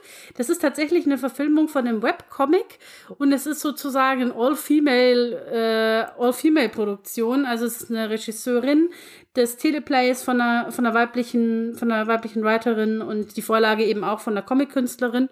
Und auch die Hauptfigur ist äh, eine Frau und zwar eine, die ja so eine ganz einfache, sich nicht besonders attraktiv fühlende Bankangestellte, die gerne zu den ganzen ähm, High Society Girls dazugehören will, die auch in dieser Bank arbeiten und der dann eine besondere Creme in die Hände fällt und es wird dann etwas Body Horrorig. Aber es ist ziemlich cool. Also das fand ich tatsächlich cool, weil das was ganz anderes war. Also es ist halt wirklich ein ganz anderer Stoff. Es ist ungewöhnlich und es hat eben auch sehr viele so ja, gesellschaftskritische Bezüge, was ich auch mochte dran. Ansonsten würde ich vielleicht noch rausgreifen die letzte Folge, das Murmeln, weil die inszenatorisch und schauspielerisch, finde ich, die stärkste war. Das ist von der Regisseurin von dem Babadook und ähm, das hat ein bisschen Längen. Es ist ähm, auch ja, von der Story her nicht so krass spannend. Es ist so eine Geistergeschichte mit viel so psychologischen Mechanismen drin, aber ganz toll gespielt und auch vom, vom Screenplay her und so äh, richtig gut gemacht. Was jetzt insgesamt ein bisschen schade ist, wenn man die kompletten acht Folgen sich eben anschaut, ist, auf Twitter hat irgendjemand geschrieben, es wäre so ein bisschen Altherrenhorror. Und das stimmt leider ein Stück weit. Also die Folgen, es ist von der, von den Stoffen her sehr klassisch die meisten. Ich meine, zwei sind Lovecraft-Verfilmungen und eins ist auch irgendwie so eine alte Kurzgeschichte. Sehr klassisch. Die Besetzung sehr typisch, alles irgendwie weiß überwiegend, fast überwiegend Männer in den Hauptrollen. So wie man sich so klassischen Horror leider vorstellt und das langweilt mich dann doch ab irgendeinem Punkt. Man kann es trotzdem gut gucken, es ist nicht uninteressant, aber es fehlt so ein bisschen, finde ich, ähm, so ein bisschen der moderne Touch manchmal bei einigen Folgen. Und ähm, es wirkt so ein bisschen verstaubt ein bisschen. Das ist schade. Aber das Format funktioniert trotzdem eben gut, dadurch, dass eben jede Folge wieder so für sich steht, man sich immer neu eingucken kann. Und ich finde es auch sehr schön, dass ausgerechnet Dreams in the Witch House, also die Lovecraft-Verfilmung, eine der am diversesten besetzten ähm, Folgen ist. Da fand ich nur die Handlung leider nicht besonders gut umgesetzt. Aber grundsätzlich kann man gut gucken, wenn man Spaß an für Horror unterschiedlichster Couleur hat. Apropos Horror, während du erzählt hast, habe ich mich in deinem neuen Aufnahmezimmer umgeschaut und ich sehe, da oben hast du tatsächlich den Dämonengrab. Ich habe den auch gelesen, ja. Ich habe den auch gelesen. Ja. Jetzt habe ich nochmal gehört. Ja, und ich glaube, haben, ich bilde mir doch sogar ein, dass wir sogar im Podcast darüber gesprochen haben, oder nicht? Das wäre sogar möglich. Ich habe es ja schon im letzten Podcast gesagt, ich werde so alt, ich kann ja. mich überhaupt nicht mehr dran erinnern, ob ich mal irgendwas. Jedes Mal muss ich es googeln. Oh Gott, wenn man fast 40 ist, ist die Welt zu Ende. Ja, genau. Okay. Kommen wir zur zweiten Hälfte und da mal zu etwas Einheimischen. Ich habe in der vorletzten Episode ja den Roman Klingherz von Dane Rahlmeier besprochen. Übrigens nochmal ein großes Sorry hier ganz öffentlich. Er heißt Dane und nicht Dane. Und der hat übrigens einen bronzenen Stefan in der Hörbuchkategorie gewonnen für dieses Hörbuch. Und der ist zusätzlich zu seinem Autorendasein auch noch Szenarist für einen Webcomic. Der heißt Runa und Da ist nun das erste gedruckte Heft erschienen, 40 Seiten dick, davon 23 Seiten Story und der Rest Bonusmaterial für 7,99 Dollar. Zur Handlung kann ich noch gar nicht so viel sagen, denn dieses erste Heft und selbst die bisher verfügbaren Online-Seiten des zweiten Heftes ist eher so eine Art Probierhäppchen, das die Prämisse vorstellt und Lust auf mehr machen soll. Es geht irgendwie um das Mädchen Runa, das über die Fähigkeit verfügt, sich in Tiere zu verwandeln und andere anthropomorphe Tiere, die es deswegen jagen. Das Ganze in so einem knallbunten Fantasy-Steampunk-Setting, bei dem irgendwie auch noch das Multiversum mitspielt. Keine Ahnung, ich hab's noch nicht verstanden. Vermutlich hätte ich zum gegenwärtigen Zeitpunkt noch gar nicht über die Reihe gesprochen, weil ich halt noch so wenig davon weiß. Aber ich habe mich irgendwie in den Zeichenstil verliebt und möchte meine Liebe natürlich mit der Welt teilen. Also schaut ruhig mal in die Show Notes, denn der Webcomic ist gratis und habt mit Runa ein paar schöne Minuten. Und damit sich das Ganze für euch lohnt, hat Dane passend zu dieser kurzen Medienschau, welche wohl weltweit die erste Rezension seines Comics ist, ein kleines Gewinnspiel gebastelt. Dreimal gibt es eine exklusiv signierte Ausgabe plus exklusive Sticker zu gewinnen, wenn man folgende Frage richtig beantwortet, deren Lösung man im Webcomic findet, deswegen müsst ihr halt lesen. Nämlich, Moment, jetzt muss ich ganz genau nachlesen, da kommen ganz komische Worte. Welcher Spezies gehört die Protagonistin Runa an? A. Polymorph, B. Megamorph oder C. Multimorph? Schickt die Antwort plus eure Adresse und Signierwunsch an gewinnspiel.runacomic.com und zwar bis zum vierten Advent. Das müsste, glaube ich, der 18.12. sein. Jedenfalls, da kommt es wahrscheinlich sogar noch rechtzeitig vor Weihnachten an. Die GewinnerInnen erhalten eine Nachricht und warte, er hat mir noch geschrieben, was habe ich hier geschrieben? Der Rechtsweg ist ausgeschlossen. Da müssen wir jetzt seinen Mann fragen, der könnte mir auch erklären, was das bedeutet. dass man den, das, das heißt nur, dass du den Gewinn nicht einklagen kannst. Okay. Wer auch immer sowas tun sollte. Und ich habe nichts damit zu tun, also verklagt nicht mich, verklagt Dane. Okay, wir kommen zum Hauptthema. Das ja. ist dein Wunsch und ja, du genau. hast dich vorbereitet und ich rede so ein bisschen von der Seitenlinie. ja, genau. Also ich, vielleicht erzähle ich kurz, wie ich draufgekommen bin auf dieses Thema. Zum einen bin ich auch viel Auto gefahren, aber irgendwie hatte ich immer nicht so richtig den, den Nerv für wirklich lange Sachen, für lange Hörbücher. Also habe ich viel Podcast gehört und bin dann äh, bei Hoaxilla gelandet. Hoaxilla ist ja auch schon ein sehr berühmter deutscher Podcast, der sich eben mit Themen, mit Hoaxes im weitesten Sinne beschäftigt, mit Verschwörungstheorien, mit ja allerlei schaurigen, mystischen, seltsamen Geschichten, die, die Banken, die so ein bisschen erzählen, wo die herkommen, was die Ursprünge sind, was es daran war, was nicht. Und ein Thema, um das es da eben auch immer wieder geht, sind die sogenannten urbanen Legenden oder auch ähm, ja modernen Sagen. Und hinzu kommt, dass an Halloween auf RTL tatsächlich eine neue Staffel angelaufen ist von X-Factor, das Unfassbare. Oh, du hast gesagt, ich soll es gucken. Es ist so es cringe. Ist, es ist schrecklich cringe. Wer noch nicht weiß, was Elea meint, wenn sie cringe sagt, das, das meint Elea, wenn sie cringe sagt. Und ich gebe zu, ich habe irgendwie zwei Folgen versucht zu gucken und habe jeweils nach zwei Minuten abgebrochen, weil, alter Falter, ist das scheiße. Man muss sich da echt drauf einlassen, ja. Und das lief Ende der 90er, ich glaube auf Vox oder irgend sowas, keine glaub, Ahnung. RTL 2 im Frühprogramm. Oder RTL 2, irgendwann zu einer furchtbaren Uhrzeit. Falls ihr das nicht kennt, ähm, das ist äh, Jonathan Frakes präsentiert verschiedenste Geschichten, die sind dann nachgestellt mit SchauspielerInnen, also in so kleinen Videoclips äh, von unterschiedlicher Länge. Und man soll dann als ZuschauerIn quasi raten, ob die wahr oder erfunden sind. Das Problem ist, dass diese Serie schon sehr lax mit dem Begriff wahr und erfunden umgeht. Es ist ganz witzig, wenn man bei diesen neueren Folgen tatsächlich so ein bisschen nachvollziehen kann, wo die herkommen. Und ähm, eine wahre Geschichte zum Beispiel ist deswegen wahr, weil sie auf Reddit so steht. Und wie wir alle wissen, ist, was auf Reddit steht, ist immer wahr. Also es geht eigentlich in den meisten Fällen nur um die Frage, haben das sich die AutorInnen dieser Sendung ausgedacht oder hat sich irgendjemand anderer ausgedacht?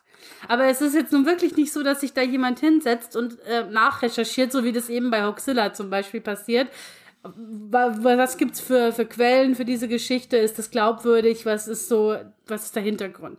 Und deswegen findet man da bei äh, X-Factor eben auch ganz viele von diesen urbanen Legenden und von diesen modernen Sagen. Und sie werden, glaube ich, ganz oft einfach auch als wahr verkauft, weil sie standen ja mal irgendwo.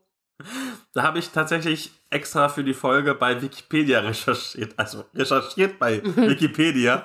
Und da steht ganz oft tatsächlich da, ähm, ob sie wahr oder falsch sind und warum sie angeblich wahr und falsch sind. Und ah, sehr gut, okay, immerhin. Ganz oft steht da, hat sich angeblich mal so zugetragen. Ja, genau eben. Und das ist so eine, also so hat sich angeblich mal zugetragen oder ist meinem Cousin mal passiert oder ein Freund meines Freundes. Das sind so klassische Elemente eigentlich vom modernen Sagen.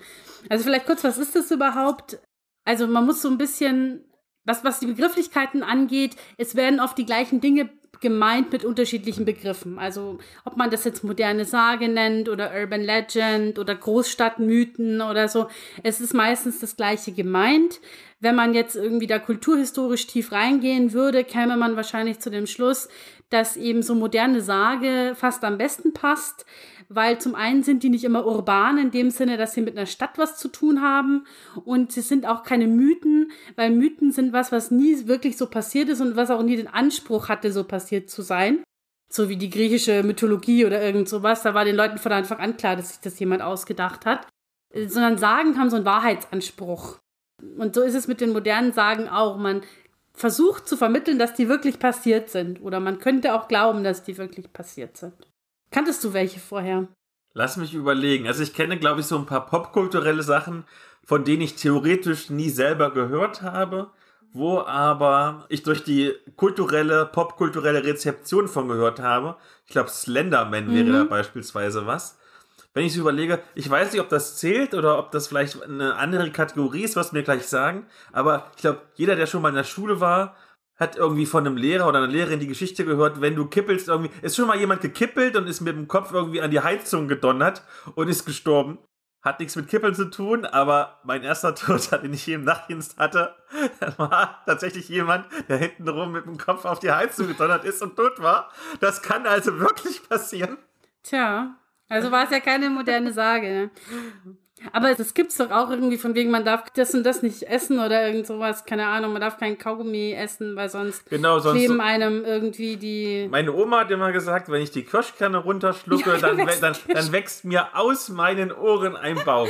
genau. Ich weiß jetzt nicht, wie hoch da der Wahrheitsanspruch ist, aber es gibt ja von diesen, von diesen Lebenstipps gibt's ja ganz viele.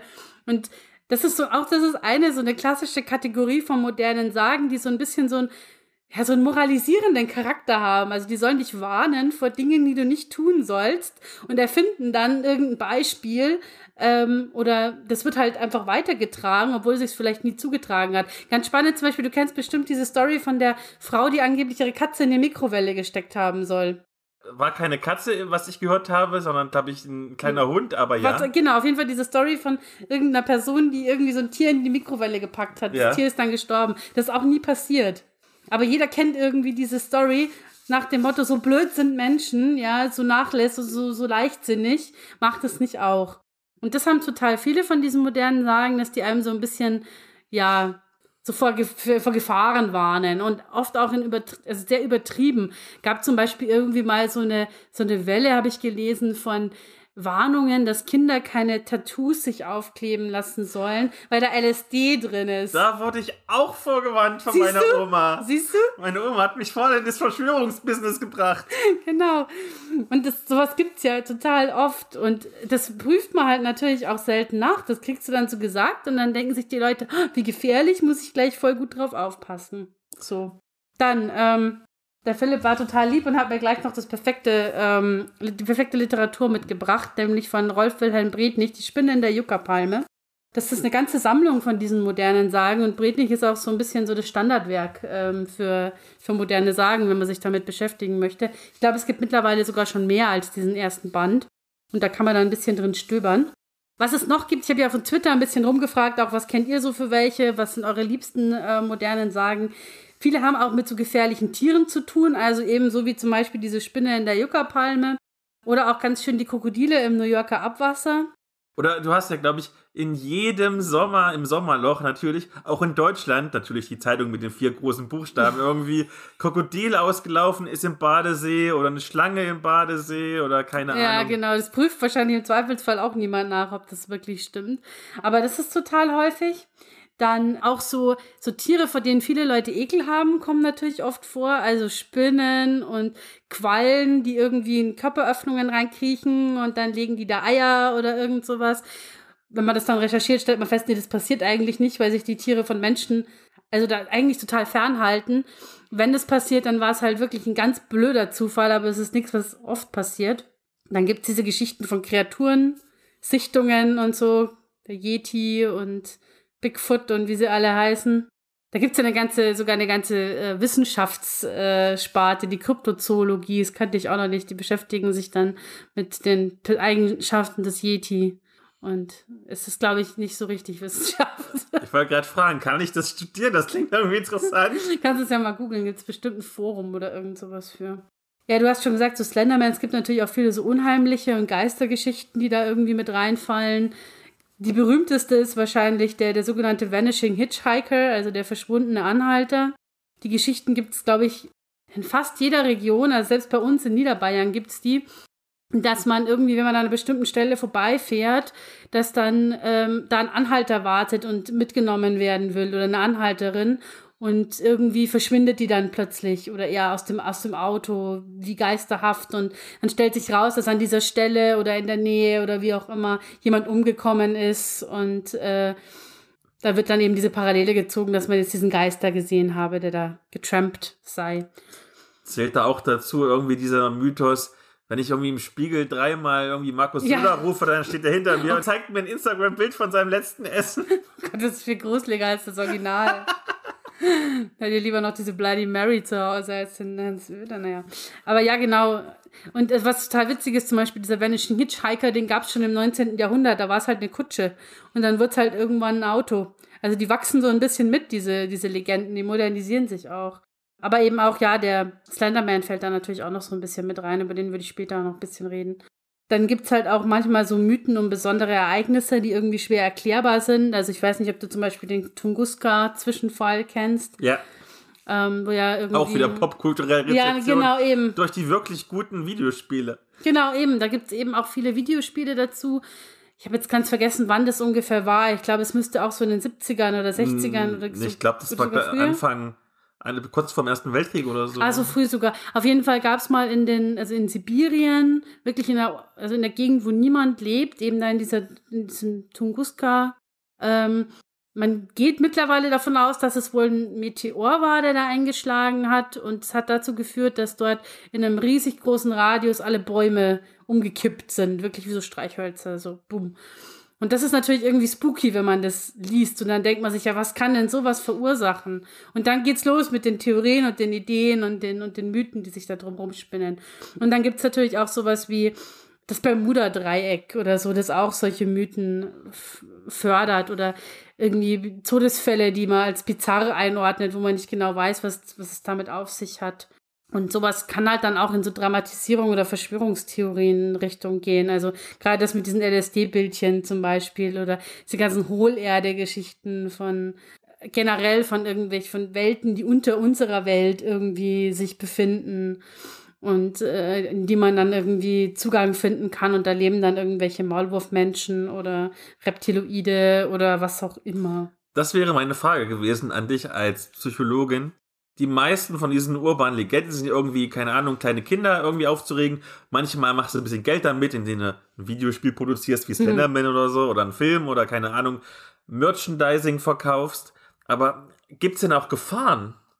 Ja, klar, gibt's schon. Also es kann sich alles irgendwie unangenehm verselbstständigen und leider hat man gerade bei diesen, bei diesen Urban Legends häufig gesehen, dass das passiert. Also das, das prominenteste und krasseste Beispiel ist halt QAnon.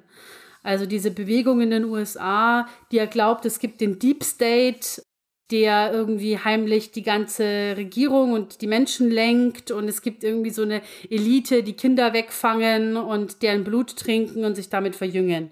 Also es klingt total abgedreht, wenn man es hört, aber es äh, diese, dieses ganze Sturm aufs Kapitol-Nummer und so weiter, die waren ja sehr stark mitorchestriert von dieser QAnon-Bewegung. Sind ja auch große Trump-Fans, weil die glauben, dass Trump quasi den Deep State bekämpft und so.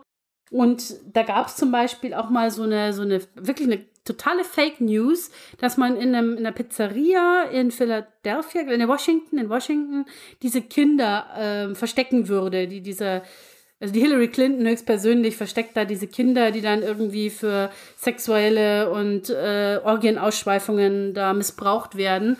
Und dann ist ja 2017 wirklich jemand mit einer Knarre in diese Pizzeria rein und hat da um sich geschossen. Zum Glück, ohne dass jemand verletzt wurde.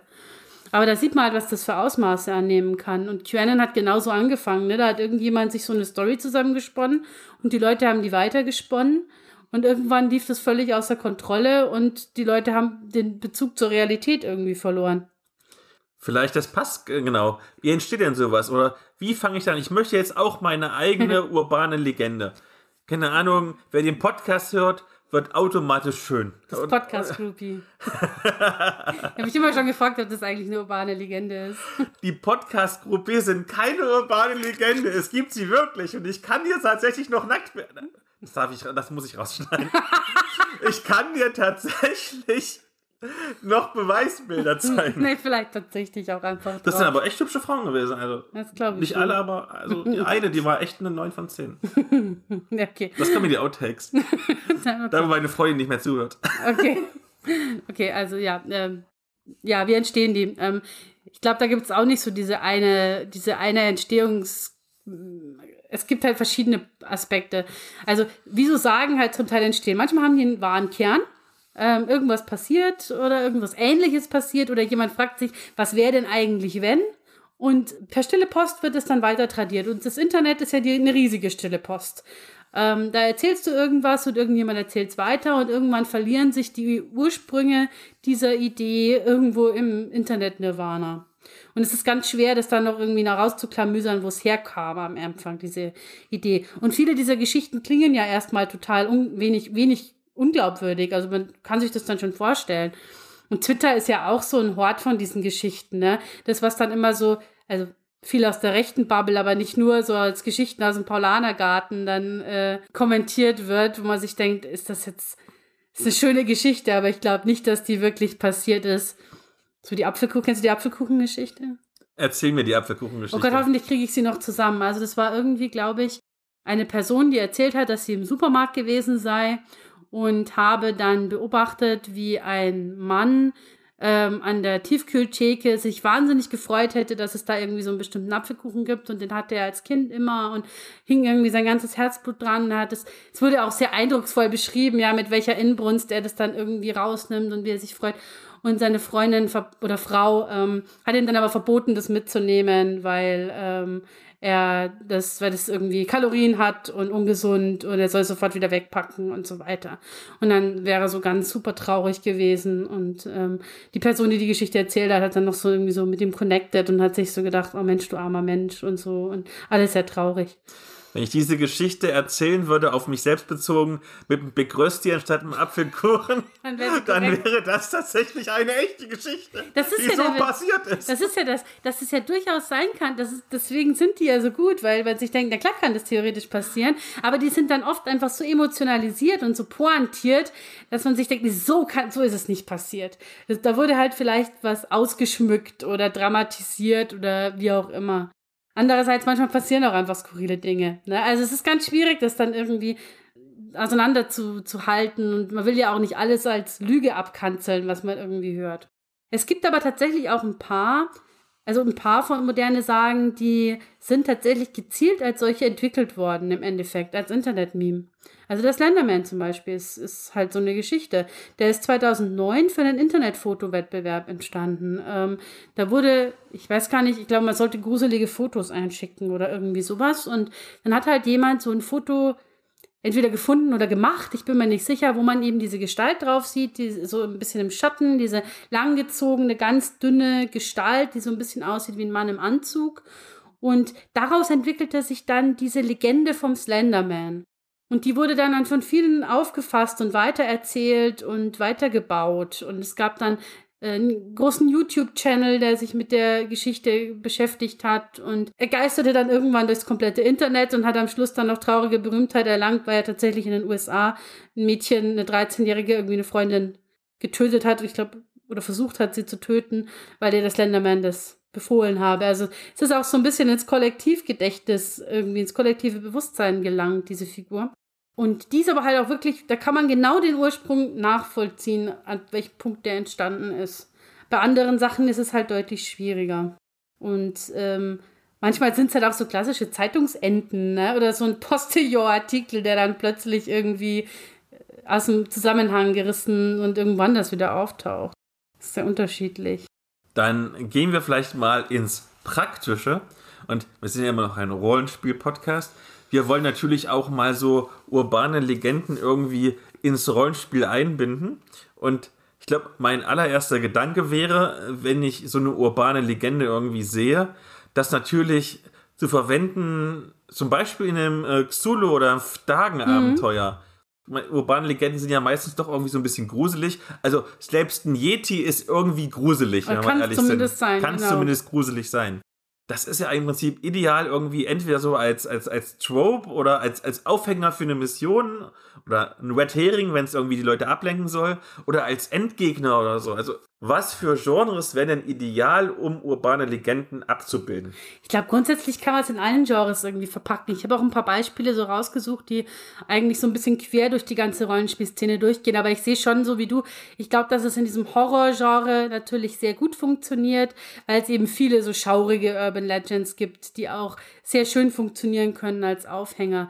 Aber auch so im ganzen Urban-Genre, sage ich jetzt mal. Also alles, was irgendwie ähm, mit, mit Urban Fantasy zu tun hat, kann man natürlich auch solche, solche Mythen irgendwie mit einbauen. Oder wo es eben Kreaturen gibt, die aus unserer realen Welt rausfallen. Also ganz klassisch denke ich an die, an die World of Darkness oder so. Oder auch an irgendwie ähm, Shadowrun oder so. Da funktioniert es ja auch ganz gut. Ich glaube, es funktioniert eigentlich in, in sehr vielen Genres.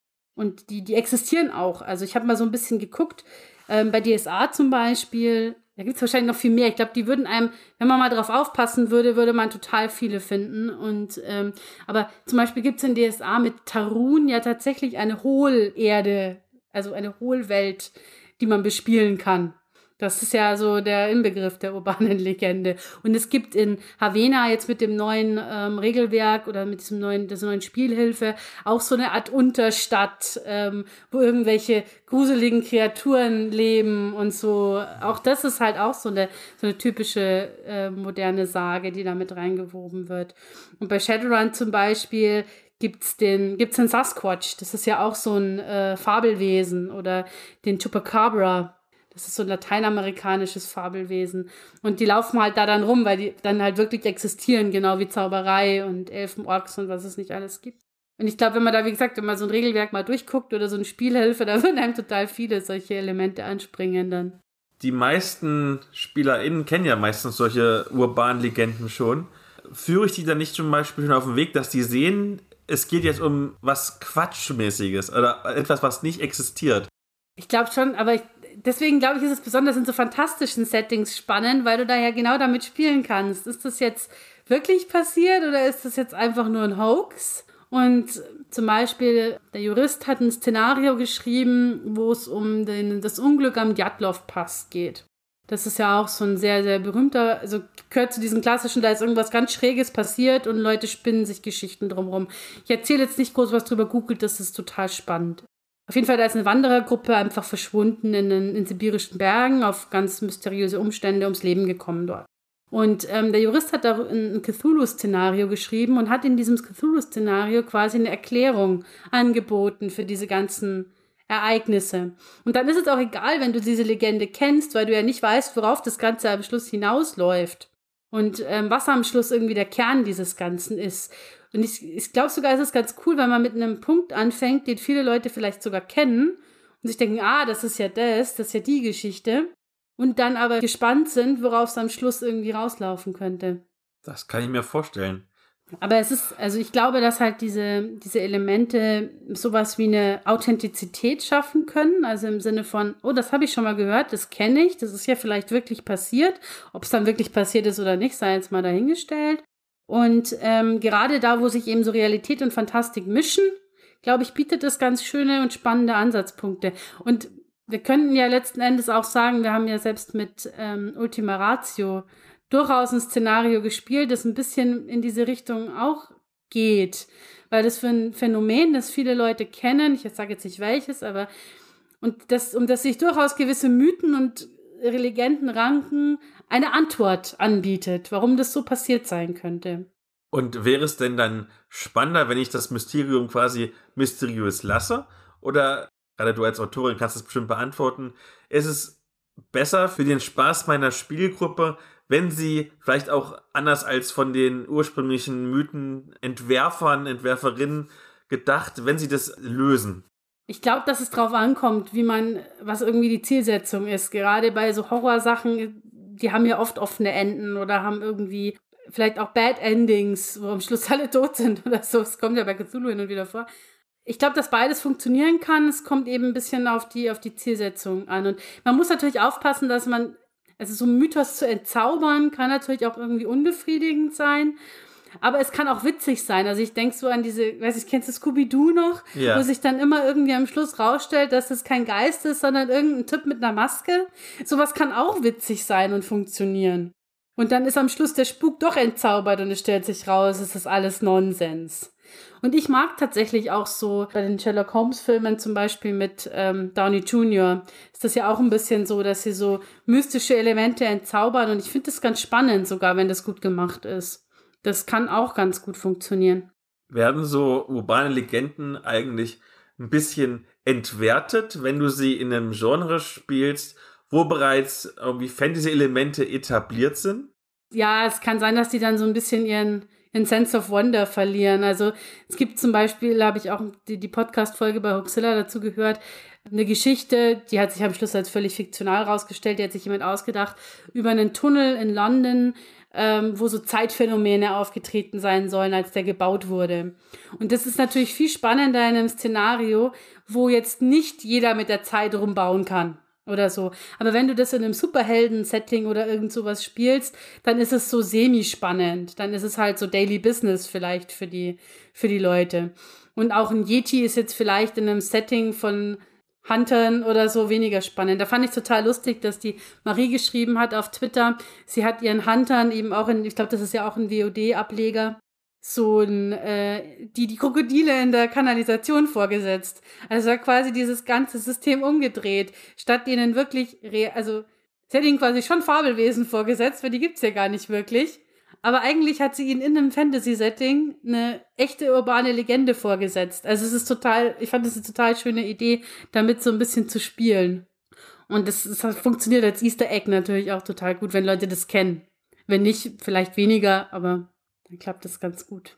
Was ich auch spannend fand, dass, also es passt auch so ein bisschen in diese Rollenspielgeschichte mit rein, dass einige eben dieser, dieser Urban Legends auch in so einem, mit so einem geteilten Erzählen entstanden sind. Also über den Slenderman haben wir schon gesprochen, der sich ja dann auch so weiterentwickelt hat und viele haben was gemacht dazu. Es gibt einen schlechten Kinofilm von 2018 und so weiter. Und wo das noch viel krasser war und noch viel spannender, finde ich, ist ähm, bei den sogenannten Backrooms. Das ist eine ganz neue, äh, moderne Sage. Die ist 2019 entstanden auf 4chan.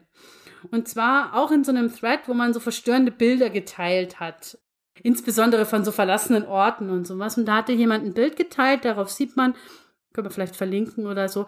Ähm, einfach so, sieht aus wie so ein Bürokomplex, verlassener Bürokomplex, so amerikanische Leichtbauweise mit so Halbwänden, die da irgendwie eingezogen sind. Alles in so einem ekligen Gelbton, so Neonröhren. Es wirkt total trostlos. Und daraus hat jemand die, die Legende von den Backrooms gebaut, dass man, wenn man an den falschen Ort tritt in der Realität, quasi aus der Realität rausfällt in diese Backrooms. Das nennt sich dann No Clip, also es ist wie, wie im Computerspiel, ne? Du gehst dann die falsche Ecke vom Computerspiel und plötzlich glitschst du quasi aus dem Spiel raus. Und so landest du dann in diesen Backrooms und in denen treiben sich halt allerlei gruselige Gestalten rum. Und es gibt mittlerweile einen riesen Fandom sozusagen, das verschiedene Level designt hat, die es in diesen Backrooms gibt und die sich dann überlegt haben, wie kommt man denn da wieder raus und wie kommt man von einem Level ins andere und was gibt es da für Kreaturen.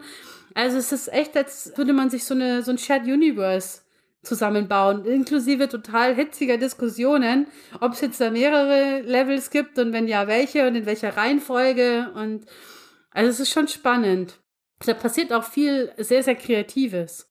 Und das ist auf jeden Fall nicht so weit weg davon, wie wenn du dich jetzt hinsetzt und irgendwie mit so einem Powered by the Apocalypse-System dir dein, deine Welt baust in der Gruppe oder so. Also das finde ich auch total, total spannende Geschichte. Dann schreibt doch vielleicht mal in die Kommentare oder der Elia bei Twitter oder bei Instagram, das wir auch gefragt, jo. wie ihr urbane Legenden ins Rollenspiel implementiert habt oder ob ihr euch vielleicht sogar selber welche ausgedacht habt und ob ihr damit irgendwie Reddit oder 4chan oder was auch immer verrückt gemacht habt. Genau, und ob ihr es geschafft habt, eine zu etablieren in der Welt oder so. Dann, heute hast du viel erzählt, aber wir mussten ja ganz viel nachholen. Das ist quasi wie ein Verdurstender, der wieder Wasser bekommen hat. Du warst das Wasser in dieser Folge. Sehr, sehr schön. Keine Sorge, Elea wird bald wieder öfter Natürlich. kommen. Wir haben schon zumindest für die nächsten zwei Folgen die Themen geplant, also genau. seid gespannt. Es wird auch wieder sehr, sehr rollenspielig werden. Na klar. Und dann danke ich euch ganz herzlich fürs Zuhören. Die Elea kann euch gleich noch frohe Weihnachten wünschen. Von mir kommt noch mal eine Folge, denn es ist wieder Pottwichteln. Es ist sehr erfolgreich. Yay. Jo, dann wünsche ich euch noch mal eine schöne Weihnachtszeit und frohe Weihnachten und einen guten Rutsch. Und dann sehen wir uns im neuen Jahr. Oder hören vielmehr. Und wir hören uns nochmal kurz vor Weihnachten. Und ich wünsche euch natürlich auch noch eine schöne besinnliche Adventszeit, die schon angefangen hat. Diesmal ist Advent irgendwie total früh gestartet. Mhm. Ja, naja, und dann, wir hören uns bald. Seid gespannt. Ich habe für unsere Pottwichtel-Folge ein Dreamteam zusammengestellt. Ich will noch nicht verraten, wer dabei ist, aber die besten RollenspielerInnen, AutorInnen, KreativInnen irgendwie die ich finden konnte, sind in dieser Folge dabei und diskutieren über die geilsten Fragen, die wir bekommen haben. Tschüss! Tschüss!